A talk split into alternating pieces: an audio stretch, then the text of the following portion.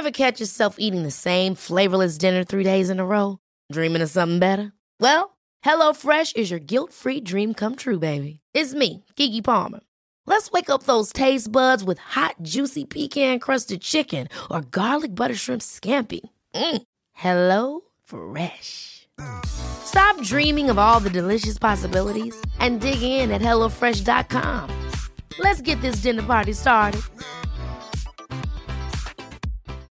Life is full of what ifs. Some awesome, like what if AI could fold your laundry? And some, well, less awesome, like what if you have unexpected medical costs? United Healthcare can help get you covered with Health Protector Guard fixed indemnity insurance plans. They supplement your primary plan to help you manage out of pocket costs. No deductibles, no enrollment periods, and especially no more what ifs. Visit uh1.com to find the Health Protector Guard plan for you. Hey, it's Ryan Reynolds, and I'm here with Keith, co star of my upcoming film, If, only in theaters, May 17th. Do you want to tell people the big news? All right, I'll do. Sign up now and you'll get unlimited for $15 a month and six months of Paramount Plus Essential Plan on us. Mintmobile.com slash switch. Upfront payment of $45 equivalent to $15 per month. Unlimited over 40 gigabytes per month. Face lower speeds. Videos at 480p. Active Mint customers by 531.24 get six months of Paramount Plus Essential Plan. Auto renews after six months. Offer ends May 31st, 2024. Separate Paramount Plus registration required. Terms and conditions apply if rated PG.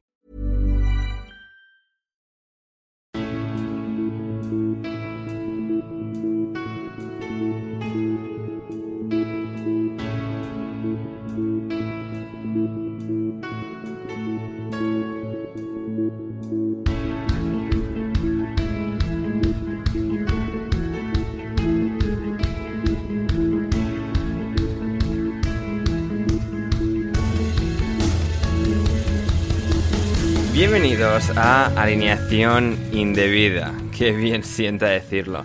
Tu nuevo podcast de fútbol, tu nuevo podcast de fútbol inglés. Hoy, en nuestro estreno, en nuestra edición inaugural del programa, vamos a poner notas a los 20 equipos de la Premier League en la temporada 2020-2021. Desde el Manchester City hasta el Sheffield United, pasando por el Liverpool, el Leicester, el Leeds o el Brighton. Temporadas de lo más cautivadoras todas, ya sean para bien o para mal. Y hoy les vamos a evaluar. Y en nuestra primera alineación indebida, hoy están tres invitados. El primero de los cuales es el entrenador del Biggleswade United, Christian Colas. ¿Cómo estás, Christian? ¿Qué tal, André? ¿Cómo estás? Un placer estar eh, no de nuevo, sino de nuevo, de coma nuevo aquí Sí. eh, en este nuevo programa. Así que un placer enorme. Un Muchas placer, gracias. un placer tenerte aquí, Christian. ser un, un indebido. Un indebido, así es, así es. También está aquí otro indebido, como es Gonzalo. Carol, ¿cómo estás, Gonzalo? Hola, Ander, ¿cómo vas? ¿Todo tranquilo? ¿Todo, todo tranquilo? Eh, días ajetreados, Gonzalo, bastante movidos. Sí, Como, sin duda alguna, sí. como bien sabes, como bien hemos Bueno, pero, experimentado. pero ha valido la pena. El, el- Sí. el estudio es reconfortable, el nuevo estudio, la Sí, verdad. sí, sí. Aire acondicionado, tenemos a Cristian que se hizo un café también, Sí. ahí hay un expreso, así que hay, hay muchas comodidades en, el- en el nuevo piso. Me imagino que Borja, que es, bueno, eh, he spoileado el siguiente invitado, pero que estará contento también. Así es. Borja García, ¿cómo estás? Eh, ¿Estás contento? Hola, hola, Ander, ¿qué tal? Eh, pues sí, ¿no? Muy bien, muy bien. Eh, encantado de estar aquí en este podcast de aguas internacionales. La verdad es que estoy muy contento de que hayas contado Aquí- con... de Aquí hay un error. Aquí hay un error, querido Borja. Hay un error porque Aguas Internacionales, el acrónimo es doble A, doble I, al ser plural. Entonces, Uh. Bueno, eso depende, eso, eso, eso ¿Cómo depende, eso, ¿Cómo eso depende de cómo lo, de cómo lo, lo veas. vale, vale, vale. Yo lo veo vale. como, como, ha- como hay, no, no, hoy ha tocado aguas internacionales. Y nada, aquí te traía, mm, está- la verdad es que está bien, te traía, he venido porque yo esta vez en vez de, en vez de, poner, eh, de ponerme en el cobertizo, me he cogido aquí un, un, un chalecito aquí con vistas al lago, al lado de- del tuyo, de esta, de esta nueva casa que te has hecho, Ander, y te traigo aquí una cestita con muffins y con craffins, como buen, como buen vecino que te acabas de mudar. Eh, espero que sean de tu espero que sean de tu agrado los hay los hay un poco de todo ¿eh? los hay un poco de lo hay de limón lo hay de chocolate Ujú. Hay algún hay alguno vegano también también te lo advierto Hmm.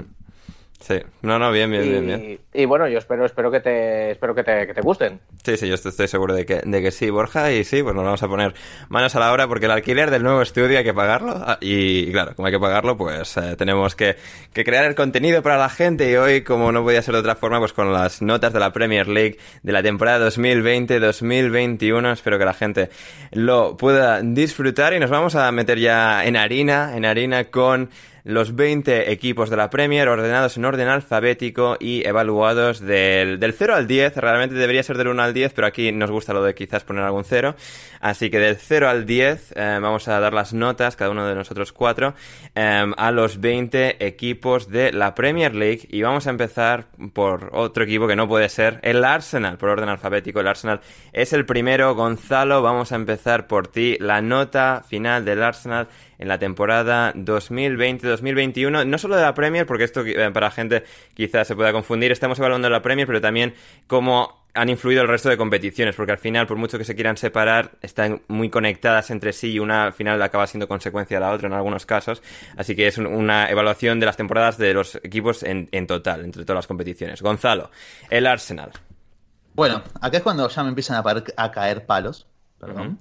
eh, que me gusta también, tengo que decirlo. Sí. Pero la realidad es que yo tengo mano dura, me gusta evaluar eh, objetivamente. Y al Arsenal le he puesto un 3. Uh -huh. Esa es mi, mi, calificación final, es un 3 a la temporada del Arsenal, porque si bien creo que hay cosas positivas, sobre todo en la, en la irrupción de Emil Smith Rowe, por ejemplo, otra temporada de consolidación de, de Bukayo Saka, el tramo final de Nicola Pepe, el tramo final del equipo en general, sobre todo después de caer eliminados en Europa League, en este última, esta última seguilla, que creo que fueron como cinco partidos consecutivos con victorias, si mal no me equivoco, que se van la temporada bien, pero al final hay que pensar también los objetivos y en las expectativas que se tenían sobre el equipo. Quizás no eran tan altas, obviamente, como para pelear algo realmente, pero es que al final no se ha cumplido ningún objetivo, no han estado ni cerca en ningún momento de pelear por ingresar a, Champions, que creo que era el objetivo de máxima de este equipo y obviamente no se ha cumplido. Han quedado fuera de toda competición europea, no han entrado ni siquiera a Conference League, no la han ni olido básicamente. Y además, yo a mí lo que he hecho también es que muchas veces nos, nos dejamos afuera un poco de lado las copas domésticas, ¿no? En este caso, en FA Cup ha perdido en cuarta ronda contra el Southampton, se han ido muy temprano. Y si bien en Carabao llegaron hasta unos cuartos de final, la verdad es que fue, bueno, aquel partido que tendremos en la memoria del gran Runar Runarsson, dando un festival contra el City en la derrota 4 a 1, recordemos. Un partido que también eh, marcó, bueno, un, un, punto en la temporada del Arsenal en el cual se vino todo un poquito abajo. Al final no he tenido, más allá del último tramo y algún que otro futbolista, no he tenido grandes motivos para poder aprobarlos, sobre todo porque los fichajes tampoco han funcionado bien en líneas generales. Gabriel algún que otro momento bueno, Odegaard brilló por su ausencia, la verdad, aporte testimonial, y creo que lo más justo es ponerle un 3 sin lugar a dudas. Un 3 para el Arsenal por parte de Gonzalo. Cristian. Bueno, eh, como sabéis, yo soy un profesor eh, bonachón, ¿no? Es decir, sí. eh, me cuesta, me cuesta suspender a los que. Tenés, tenés preferidos, es decir, no tenés gente que. No, tenés no, preferidos. no, no, no, ni tengo preferidos ni tengo manía, porque Marco Silva no está en, en Premier, por lo cual no os preocupéis. eh, no, mi nota para el Arsenal será un 6,37. Eh, y... Qué hijo de puta, 37. bueno, sí, sí, no, lo tengo, lo tengo aquí, bien, lo tengo aquí. No, sí, perfecto, sí. perfecto, muy sí, bien, sí. muy bien. Bien, esperemos que Ander tenga la calculadora. La, la tengo, la por tengo. lo que dice, por lo que dice Gonzalo muy, muy brevemente, estoy muy de acuerdo con él, pero claro, eh, ha hecho referencia a los objetivos y expectativas de quién. Si eran los objetivos y expectativas que se, se generaba desde fuera y que generó, por ejemplo, eh, los últimos ocho partidos de la temporada pasada, creo aproximadamente, con la FA, etcétera, etcétera, eh, creo que mmm, sí que se desajustaba por completo. Es decir, estaba claro que, que los, sus primeros ocho meses al frente eh, dictaminó algo que creo que estaba muy lejos de lo que podía dar esta plantilla. De todas maneras, esta plantilla eh, nos ha dejado un mal sabor de boca, a pesar de acabar, creo que han acabado con, con, uh, con varias victorias consecutivas y que estaban uh, persiguiendo a, los Spurs, como dice Gonzalo, por hacerse con la Conference League. ¿Quién lo iba a decir? Pero bueno, eh, es que este es el Arsenal que llevamos viendo hace, hace unas cuantas temporadas, así que no es, para mí no es, eh, no es, tan, no es tan sorpresivo. entonces, bueno, lo que decía, ¿no? El tema de las expectativas y los objetivos es un poco es un poco precisamente subjetivo para cada uno. Yo no lo he visto tan lo he visto lo que me esperaba. La excepción de que no haya entrado en Europa, pues sí, por ejemplo. Pero bueno, eh, en cuanto a plantilla y nombres, los nombres que podía tener no han dado eh, todo el callo que, podía esperarse. Lo, lo, ha mencionado muy bien Gonzalo. Con lo cual, para mí es un progreso adecuadamente. Yo sí que lo veo desde, yo, es decir, desde que Arteta cogió el, equipo. Eh, veo que va progresando. No esperaba este año, que después del maravilloso final de temporada del año pasado, eh, que este año lo iban a hacer todo. Creo que no puede competir contra, podemos decir, contra el top 3, top 4 de, clubes que pueda haber. Así que em, justito, pero bueno, creo que, ahí está y sí que... Eh, enlazándolo de nuevo con lo del año que viene, pues quiero ver que, sigue creciendo. El año que viene tiene que pelear sí o sí por meterse en competiciones europeas. Muy bien. Em, Borja. Bueno, el alumno Arsenal es, eh, ese alumno que viene, que viene precedido de buena fama, que nos, que nos ha venido de, años anteriores, ¿no? Suele tener... Eh, es, bastante, es bastante popular, ¿eh? Es bastante popular eh, este, este alumno con, con, el, con el público, con, con, sus compañeros en general. es es bastante, bastante público, hablan, hablan mucho de él por, los pasillos, la verdad. Viene de una tradición de académicos, de una familia de académicos. Sí, sí, sí, exactamente, de una familia, de una, de una familia de, gente intelectual, efectivamente. Lo que pasa es que lleva unos años, la verdad, que está. que, que, no tiene buenas. que no va con buenas compañías no va con buenas compañías, no acierta muy bien. Eh, mejora un poco cuando consigue tener clases particulares con un profesor francés que, le, ponen, que, le, ponen, los, que le ponen los padres. Pero claro, el profesor a veces no está disponible, no puede estar y tal, y, entonces el rendimiento, bueno, es correcto, correcto, pero eh, en su familia, en su familia, y sobre todo dada su popularidad, mucho muchos, de, muchos del resto de los alumnos, de los compañeros de, este centro, eh, siempre esperan, esperan más de este alumno. Así que mi nota en este caso yo creo que va a ser un correcto 5,28. Eh, 28. Muy bien. Ah, ah, sí, yo, yo estoy más en la línea de Gonzalo. Sí que creo que hay una cierta progresión. Creo que sí que al final de temporada han mejorado y se han visto señales de que, eh, de que el año que viene puede ser mejor. Se han visto señales de vida en un equipo que durante tramos pues había dado una imagen muy, muy insípida y creo que uh, por eso al final, si bien el tramo final ha sido bueno, creo, toda la temporada y caer tan pronto en las copas y sí que ha llegado hasta semifinales de Europa League, pero aún así ahí ha caído con el Villarreal y creo que, por lo tanto, su nota es un 3,5 Em, lo cual nos deja en un 4,5, básicamente. Así que esa es la nota de, del Arsenal que suspende con nuestras cuatro notas totales. Y vamos ahora con el siguiente equipo que es el Aston Villa en Birmingham, un equipo que estuvo a punto de descender la temporada anterior, la temporada pasada, pero em, en esta temporada 2020-2021 ha hecho un muy muy buen papel, incluso con Grealish lesionado en el, tramo final han mantenido el tipo, no han sufrido en lo más absoluto por descender, se han mantenido bien en mitad de tabla y con eh, buen trabajo de Dean Smith, arreglando una defensa que el año pasado era un auténtico agujero negro, em, más la evolución de Grealish, la del fichaje de Watkins, Bertrand Traoré y demás, creo que el equipo ha dado un claro paso adelante, pero vamos a ver cuáles son las notas de sus eh, evaluadores en el día de hoy, empezando por ti, Gonzalo. Bueno, yo creo que lo, resumiste muy bien lo que ha sido la temporada de Aston Villa, ¿no? Creo que ha dado un paso adelante importante, sobre todo porque se ha consolidado en la Premier League, creo que esto es lo más importante de todo, no ha sufrido en tema de descenso. Quiero destacar también en líneas generales los, los fichajes que ha realizado, que creo que han reforzado de muy buena manera al equipo, sin duda alguna, eh, en todas sus líneas, posiblemente, empezando obviamente por las áreas que era donde quizás un poquito más fallaba este equipo la temporada pasada, se reforzó con lo que, bueno, ya lo hablamos varias veces, eh, lo que ha hecho Emi Martínez el arco de Aston Villa, para mí el más regular y el mejor de toda la temporada en el, en el arco en cualquier equipo de Premier League. El fichaje de Watkins, que ha sido quien ha sostenido muchas veces al equipo cuando no ha estado Grish, que se ha perdido gran parte de la temporada lesionado. Y después, bueno, el aporte de los secundarios, de otro fichaje como Matty Cash, que ha estado muy bien, de Matt Target, la, línea defensiva bastante sólida, sobre todo en, en que es una de las revelaciones de la temporada. ni hablar, bueno, el aporte de esos jugadores en ofensiva que han dado el paso adelante cuando no ha estado Grealish, como ha sido Bertrand Traoré, como Anguar el Gatsi, que ha jugado muy poco, pero ha producido una brutalidad de cifras. A mí me impresiona mucho la capacidad de, del holandés de generar cifras con los pocos minutos que ha tenido a lo largo de la temporada. Al final, le resta un poquito.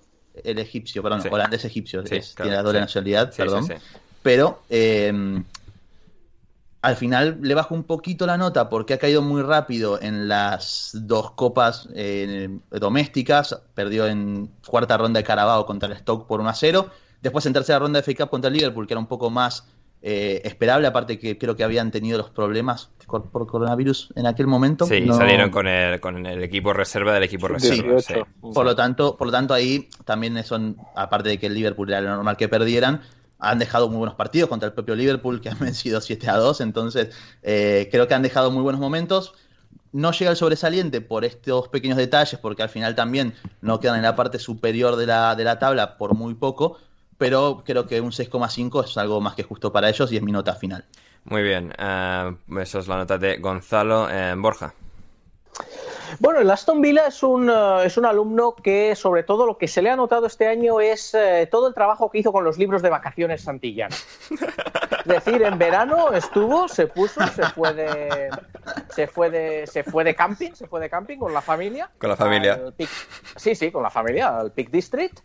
Y, eh, y, y trabajó, trabajó, trabajó, trabajó eh, estuvo viendo, viendo, ahí conoció a gente, conoció a gente que, le pareció interesante para incorporarla a su equipo de trabajo. Y la verdad es que esos resultados, que, o sea, ese esfuerzo que hizo durante el verano de, ese trabajo constante y de sobre todo de incorporar gente de apoyo, profesores de apoyo, eh, evidentemente incorporar a Mati Cash, que no puede ser eh, nada más que una buena decisión viniendo de donde venía, eh, yo creo que lo han convertido en uno de los, alumnos, revelación por eh, rendimiento en comparación con el nivel eh, de salarios, con el nivel de inversión del equipo y sobre todo con con la transformación del equipo.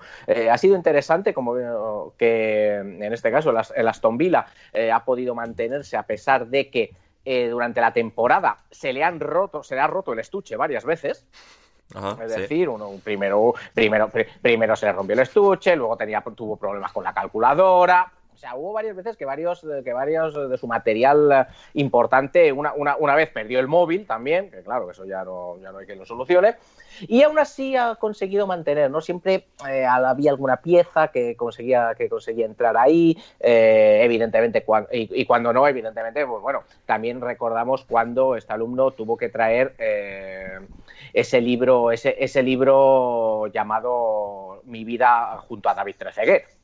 Claro.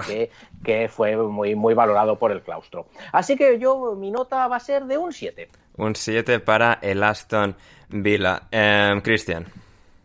Estaba recordando que no, que nos ha roto la cremallera de un estuche y le ha puesto un clip, ¿no? Yo creo que todos hemos pasado por eso.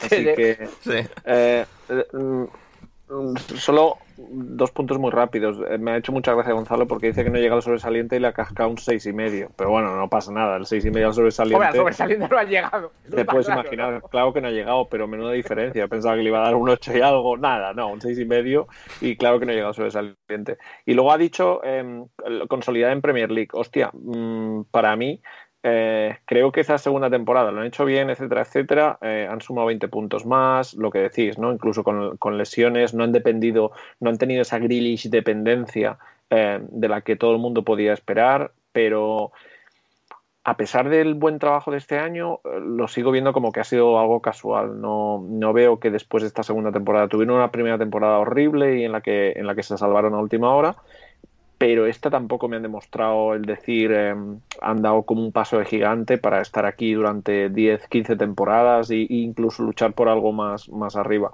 Han hecho una muy buena temporada, pero insisto, creo que lo, veo casual. El mercado de fichajes también de este año les va a marcar un poco el devenir. Y bueno, lo han hecho bien, una cosa no quita la otra, es decir, eh, al César lo que es el César, con lo cual un 7,68. Con 68. Uh, fantástico. Y sí, uh, pues eso, yo lo, lo he dicho, lo que habéis dicho. Sí, yo personalmente, el Aston Villa sí que me ha, me ha gustado, creo que ha sido un equipo un poco difiere un poco de la opinión de Christian, que sí que quizás esto todavía le faltan algunos miembros, pero que realmente me ha gustado mucho de lo que, lo que le he visto y además sin Grealish y sobre todo lo que ha mejorado la defensa con casi los mismos. Sí que es cierto que, que ha llegado Cash y demás, pero creo que esa pareja de centrales no tenía expectativa de que, pues, de muchos, de que fuese a, a rendir al máximo nivel y con lo cual su nota es eh, mía, por mi parte, de 8.0, con lo cual nos lleva a 7.2, 7,2 eh, para el Aston Villa en su nota final. Y ahora vamos con el Brighton, ahora vamos con el Brighton, que ha sido un equipo, a ver, eh, muy complicado de, de, valorar, de evaluar en esta temporada, porque han existido como dos realidades dentro del mismo equipo y al final una clasificación en Premier League algo decepcionante. Borja García, el Brighton and Hove Albion. Bueno, el Brighton, el Brighton and Hove Albion es ese es, ese alumno que, que, yo cada vez que entro a la, a la, sala de juntas, a la sala de profesores, todo, todo el mundo, todo el mundo, todos mis compañeros, mis compañeras, todos dicen, oye, ¿has visto? Pero qué bien me ha hecho esta redacción. Oye, ¿has visto, has visto este alumno qué, qué, qué bien ha hecho este examen de, de, matemáticas? Y yo, por más que miro los que me, los que me hace a mí, es que no hay por dónde cogerlo. O sea, no, no sabe analizar sintácticamente las oraciones, me, me, me, pone a ver sin H. A ver sin H. Eh, es decir, eh, yo de verdad, no sé, no, no, no entiendo, no entiendo muy bien, eh, no, entiendo, no, entiendo, muy bien. Sí que es verdad, sí que es verdad que eh, eh, las redacciones, los trabajos y los exámenes los presenta muy bien, ¿eh? Uh -huh. O Muy sea, bonitos, está ahí muy ¿eh? profesional, muy bonito. Yo- se, yo creo- se viste yo creo muy que- bien, Bor- Borja, se, se viste muy bien también, ¿eh? O sea, Sí, sí, sí, sí. Yo creo que tiene un Mac. Yo creo que tiene un Mac en casa. sí. Eso, eso, eso, le, eso, eso le debe de contar. Entonces me presenta unos trabajos ahí muy bien. Pero claro, luego empiezas a mirar, empiezas a escarbar un poco a ver qué dice y no acaba de. Y acaba de ser, pues limitado. Limitado, digamos que sería la, sería la palabra. Eh, aún así, eh, yo recono- reconozco que le pone ganas, que le pone, que le pone esfuerzo, que, que es sobre todo una, es sobre todo un alumno organizado, un alumno bastante bien organizado, siempre viene, lo tiene todo en su sitio, no, corre excesivos riesgos. Y, y eso yo lo tengo en consideración, así que eh, por lo tanto en esta temporada yo le voy a dar un 5 raspado. 5 raspado para el Brighton. Cristian Colas. Bueno, pues no mucho que decir. Eh, que ha sido una de las decepciones de la temporada para mí, pues sí, probablemente. Eh, su, su causa, o sea, el, el por qué lo ha sido, pues porque no le meten un gol ni, ni el arco iris ahora que estamos en el, en el, en el, en el mes del orgullo. Es, es terrible. Es decir, eh, creo que. mm, eh, había leído que, eh, los expected goals era uno de los equipos que estaba más arriba, etcétera, etcétera. Y es un equipo que hace muy bien las cosas, pero que no las finaliza, no materializa el producto que, que, bueno, que, intenta producir. Con lo cual, si generas mucho, si creas mucho, si desde atrás, si tienes la posesión, si no sé qué, pero no marcas goles, no finalizas, le, ha fallado eso, no tener un no, tener un rematador, es decir, realmente al final ocupa la, posición que ocupa porque no, no ha sido capaz de, de, mejorar esos números de goles a favor. Entonces, estamos analizando la temporada de los equipos eh, eh, en Premier y en, y en, competiciones, pero, pero bueno, eh, le penaliza, ¿no? Es decir, no es que tuviera las expectativas muy altas con el Brighton, pero sí que las tenía para mejorar, por ejemplo, un, un decimosexto puesto. Así que, bueno, eh, lo mismo, progresa adecuadamente. Este ha ido un poco para atrás en mi, en mi, en mi, desde mi punto de vista y le voy a dar un 5,88. 5,88 para el Brighton por parte de Cristian. Gonzalo Carol. Bueno, eh, es una temporada difícil de valorar al fin y al muy cabo, difícil, ¿no? Muy eh, difícil. Porque han jugado excelente, creo, han competido muy bien en líneas generales. Hay muy pocos partidos en los que han sido realmente superados a nivel futbolístico en lo que ha sido el trámite a lo largo del partido. Han habido muy pocos partidos en los que ha sido superado por el rival, eh, siendo mejor en la gran mayoría. Incluso, el mismo Cristian mencionó los expected goals, que creo que entra uno de esos récords de más disonancia, más distancia entre los expected goals y los goles eh, reales, realmente convertidos. Pero al final yo no los puedo aprobar, porque por más bien que juegues, si tenés tantísimo déficit para convertir todo lo bueno que estás haciendo, incluso todas las herramientas y posibilidades que le ha brindado Graham Potter a sus jugadores, si hay tantísima, tantísimo problema a la hora de materializar todo eso en, los goles, que Borja, ¿sabías que los goles son los que más importan en, el fútbol?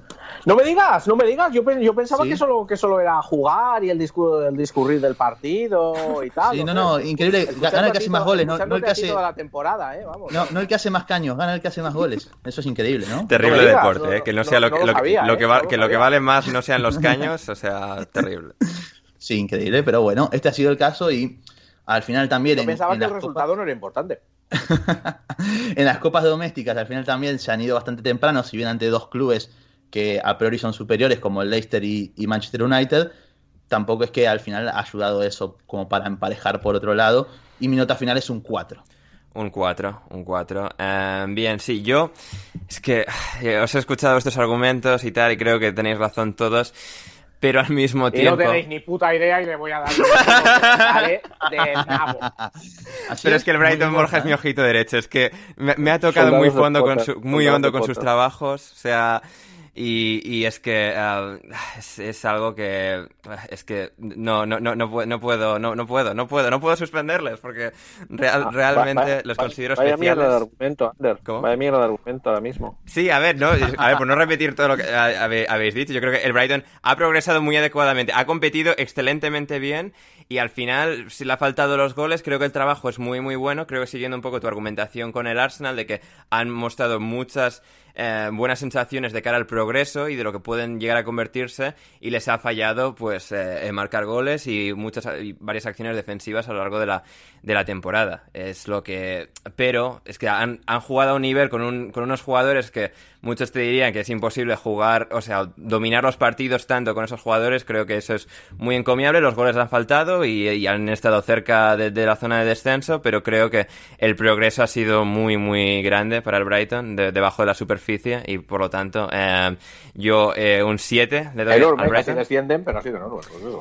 Pues bueno, a ver, o sea, al Arsenal la habéis aprobado también con su temporada eh, cuestionable, así que, bueno, en todo caso. Ahora, a ver, ha quedado... Nefasta, las cosas como son, nefasta. 8 puntos por encima del Brighton, 8 puestos, pero bueno. Bueno, ya, pero con mucho más presupuesto. en todo caso, el Brighton, 5,4, 5,4 para eh, nuestras gaviotas. El Burnley, el Burnley, el otro, el otro equipo del pueblo, igual que el Brighton.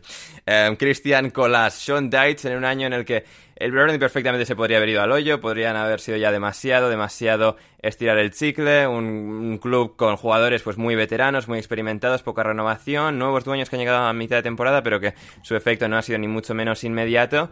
Y creo que un año más, regenerarse, jugar a un muy alto nivel, no sufrir por bajar a pesar de, su posición final en Premier League, eh, creo que han hecho bastantes méritos. ¿Cuál sería tu nota final de los Clarets? Y eso que estuve frotándome las manos al principio, porque recuerdo que era uno de mis, candidatos eh, por descender, eh, y empezaron, creo, mm, de los primeros siete partidos, no recuerdo si llegaron a ganar alguno, pero em, empezaron muy, muy mal, ¿no? Y era como, volaban siempre los, los cuervos por encima de, del estadio de Turf Moor eh, para, por el tema de, de bueno, creo que llevan. Esta es la quinta temporada en Premier, si no voy mal equivocado, cuarta o quinta parece que nada, nada ha cambiado desde que subieron. Eh, al igual, eh, creo que, el año pasado quedasen entre los 10 eh, primeros, me parece. es decir, está por encima de los 10 primeros. Parece que esta es la, la, decepción de la temporada, pero para nada. Yo creo, le doy un mérito terrible porque con, con lo que tiene, pues saca rendimiento y ahí está. con un equipo lo que dices, el cambio de, dueños, veremos cómo le afecta. No ha sido a, corto plazo, veremos teóricamente cuando viene un, dueño nuevo, inversores y demás, porque quieren hacer eh, crecer el club. Tengo que decir que a nivel de academia, a nivel de, categorías inferiores, lo están haciendo muy bien a, nivel de ciudad deportiva, pero claro, todo eso te exige reforzar el primer equipo. Eh, creo que ha ido muy justo con la plantilla este año eh, y aún así ha sacado un rendimiento terrible como para permanecer en la categoría sin demasiados eh, sin demasiado peligro así que aunque parezca lo que he dicho que, sea un retroceso para mí no lo ha sido ha competido bien ha sacado eh, lo que tenía que sacar para mí un 6,89 un 6,89 para el, eh, perdón, el Brighton, el Burnley. Em, Gonzalo Carol. Bueno, yo voy más también por la línea de, de Cristian en este caso. Me parece que al final el trabajo de Sean Deitch es de absoluto mérito, incontestable, sin duda de duda, con la materia prima que han tenido, con los fichajes que han realizado, que ahora se me viene a la cabeza que uno ha sido Dale Stephens, Stephen, y, después... Y creo que luego ya después no se nos viene nada a la cabeza. No se nos viene nada más, ¿no? No se me ocurre ningún otro fichaje que hayan realizado. No, se han sacado algunos canteranos que han debutado, pero nadie, nadie fichado, fichado. No, no, pero no mucho más. A mí, la verdad, les he ganado mucho aprecio esta temporada porque han sido un equipo que me ha divertido muchísimo a lo largo de los partidos, eh, que me resultan súper entretenidos por más raro que parezca. Y también, bueno, al final han perdido en copas domésticas contra el Bournemouth por FA Cup en quinta ronda, contra el City en cuarta ronda de Carabao, que también entiendo que tampoco era la prioridad las copas domésticas para un equipo como el Burnley, que el objetivo era la, la salvación sin duda alguna. Y la realidad es que tampoco ha llegado a peligrar seriamente su permanencia en Premier League y eso es todo un mérito. Quizás tanto mérito de ellos como de mérito de quienes han terminado descendiendo sin duda alguna, pero lo consiguió esta temporada con todas las limitaciones de plantilla que ha tenido Sandage es incontestable. Por eso al Burnley le pongo un 6. Un 6 al Burnley. Eh, Borja, los chicos de, la campiña inglesa, eh, ¿cómo lo han hecho? Sí, el, el Burnley es, eh, es, un, es un alumno que, que según, eh, que según me iba entregando trabajos a lo largo de a lo largo del año, yo, yo empecé a decir, uy, esto me suena, esto me suena, pero me, está, me está entregando el mismo trabajo del año pasado está haciendo. Y, y, sí, efectivamente, efectivamente. O sea, el, el es, un alumno muy constante que hace que suele producir más o menos al, mismo nivel, que repite, que repite los eh, repite sus trabajos, repite sus recetas, pero que le funcionan, que le funcionan relativamente bien, sin alta lucidez, pero sí desde luego eh, usando bastante bien los, eh, los, medios que tiene. Recordemos, evidentemente, además este es un alumno que suele venir a clase casi a clase casi todos los días con los mismos zapatos, que ya los tiene bastante desgastados. Eh, es un alumno que ha, conseguido que un tronco neozelandés eh, meta un hat-trick, lo cual tiene, lo cual tiene también eh, bastante mérito. Y, en. Bastante, dice, bastante, madre mía. bastante, sí, sí.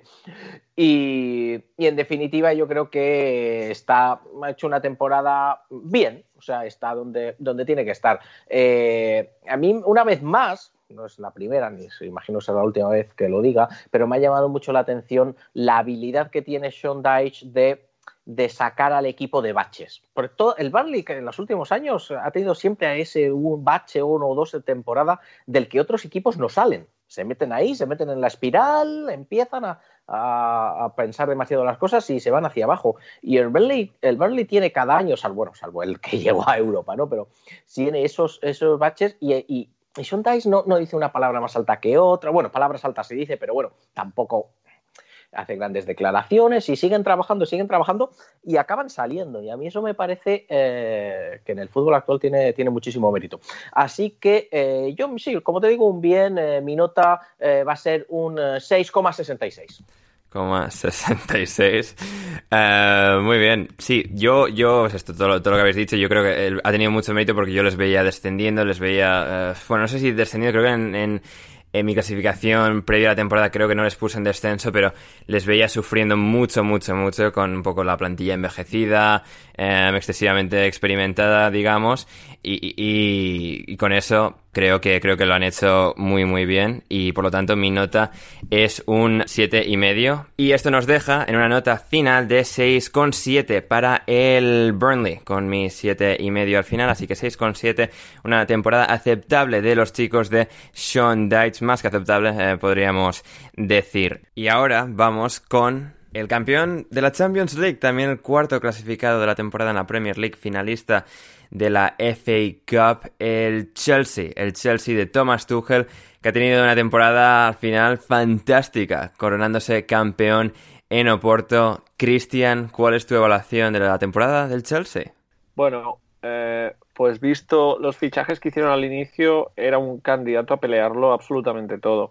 Entonces, incluso la Premier. Eh, ha tenido una temporada muy regular, y, no lo esperábamos. No esperábamos un cambio de entrenador tampoco, es decir, de la manera que sucedió. Entonces, a pesar de eso, eh, desde la, de la llegada de Tuchel, eh, creo que las cosas cambiaron eh, y ha tenido un final de año como toda la temporada, porque se mete a última hora en, en, el, le roba el cuarto puesto al Leicester, más por la empanada del Leicester que no eh, por aciertos del Chelsea, aunque siempre estuvo ahí todo el año apretando. Eh, se coronan como, como, campeones de Europa, pero pierden la final de la FA, ¿no? Es decir, es un poco el, el, el, resumen perfecto de lo que ha sido para ellos la temporada. Eh, han sido capaces de lo mejor y cuando tenían picos altísimos de, de, goles a nivel ofensivo encajaban con una facilidad tremenda. Supongo que Gonzalo eh, nos hablará del buen amigo Kepa y, que, es, que es uno de sus favoritos, de sus, de sus uh, players favoritos. por otro lado, cuando cerraba muy bien portería y, el equipo pues eh, no encajaba y tenían varios partidos con clean sheet y demás, les costaba, les costaba horrores hacer un gol. Ha habido partidos que, les costaba, teniendo todo el potencial ofensivo. Eh, saludo a Joaquín Piñero por, por, porque bueno, lo podemos personalizar en el bueno de Timo Werner, pero no, no, voy, a, no a entrar mucho. Ha hecho una temporada muy buena, eh, coronándose al final casi y metiéndose en ese cuarto puesto, pero la temporada ha sido muy regular. Y creo que por la inversión realizada y, los fichajes, sobre todo los nombres que, tenían, creo que desde, desde, el primer momento aspiraba mucho más. Le salva muy bien el final de temporada, creo que ahí sube nota muchísimo, entonces, bueno, con muchas ganas de la siguiente temporada, pero les voy a dar un 8,73 este año. 8,73 para el Chelsea. Eh, Gonzalo.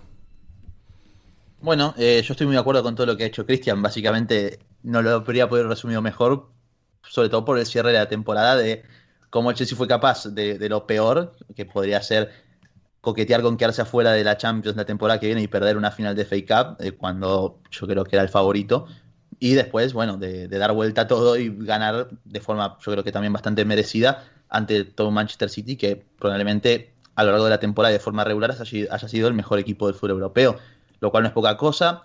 Obviamente también creo que es complejo hacer un balance, sobre todo por las dos caras que ha tenido el Chelsea, primero con Lampard y después con Tuchel, eh, como con Lampard empezó bien, se vinieron abajo por completo a partir de la lesión de, de recuerdo en el partido contra el Leeds de la primera vuelta, fue llegar Tuchel y revivir a jugadores que estaban en la rampa de salida, que parecía que no iban a continuar el equipo, que tenían problemas de vestuario, como Rudiger, por ejemplo, se habló mucho sobre eso en aquel momento, eh, sobre el cierre del mercado de enero, pero al final creo que yo les tengo que poner un sobresaliente sin duda alguna porque los objetivos se han cumplido todos. Han clasificado a la Champions del año que viene. Creo que también posiblemente, como dijo Cristian, quizás esperaba que el Chelsea lograra estar ahí más cerca de tanto del United como del City por la carrera de la Premier League, pero es que pese a la derrota en FA Cup, que fue quizás para mí un poquito inesperada, han salido campeones de la Champions, que era el objetivo de máxima sin duda alguna y que quizás no todo el mundo lo esperaba ha llegado como un posible underdog el, Chelsea a la final y ha demostrado que es un equipazo sin duda alguna y que Tuchel en tan solo seis meses ha construido una máquina absoluta. Obviamente no hay que dejar afuera lo que fue la primera temporada porque es un balance de toda la temporada, no solamente seis meses, pero es que al final la Champions pesa mucho y les he puesto un 9. Un 9 por parte de Gonzalo Borja. Bueno, el, eh, Chelsea es un... Eh, el Chelsea es un, es un alumno que, que siempre suele venir eh, muy bien vestido, con ropa de marca, siempre además enseñando las etiquetas eh, para, que, para que los compañeros vean que, tiene, que tiene potencial, que luego además fue de, los que más se gastó en, en, libros de texto y en material eh, durante el verano para, para preparar el curso. Es decir, que además siempre ponía, ¿no? Ponía ahí los libros, ahí lo ponía todo encima de la mesa, todo ahí muy bien, muy bonito, ¿no? Dejando así ver todo lo, todo lo que tenía pero que eh, la verdad su rendimiento fue un poco irregular, un poco dubitativo, hasta que los padres decidieron mandarlo a eh, una temporada, dos, tres semanas, a una, a una academia en la Selva Negra en Alemania.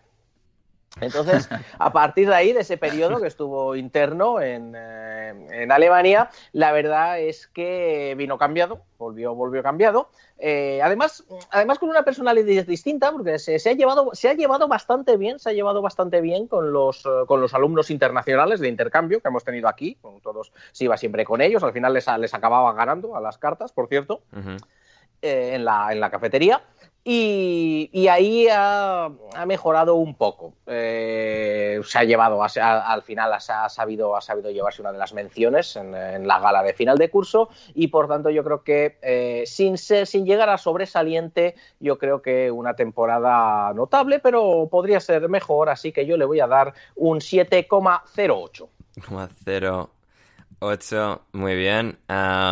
y sí, así que la nota final del Chelsea con mi, mi nota, mi nota que es de ocho y medio. Creo que al final la Champions, como decía Gonzalo, pesa muchísimo. Em, hay que contar toda la temporada y la primera mitad de temporada no fue buena. El Chelsea pues, eh, derrapó de, manera bastante injustificada, pero consiguió retomar el vuelo y, creo que el trabajo de Thomas Tuchel en cuanto a su en cuanto a la inmediatez de su impacto es una de las cosas más extraordinarias que he visto en los últimos años, porque sí la materia prima estaba ahí, era fabulosa, pero el tener ese efecto tan rápido en sus jugadores, implantando su sistema, creo que ha sido algo realmente genial y por lo tanto la nota final del Chelsea es de 8,3. 8,3 para el Chelsea. Muy bien, y con esto nos vamos al Crystal Palace, los soldados de Roy Hodgson. Borja, te voy a dejar empezar a ti en esta ocasión. ¿Cómo hemos visto la temporada de las Águilas?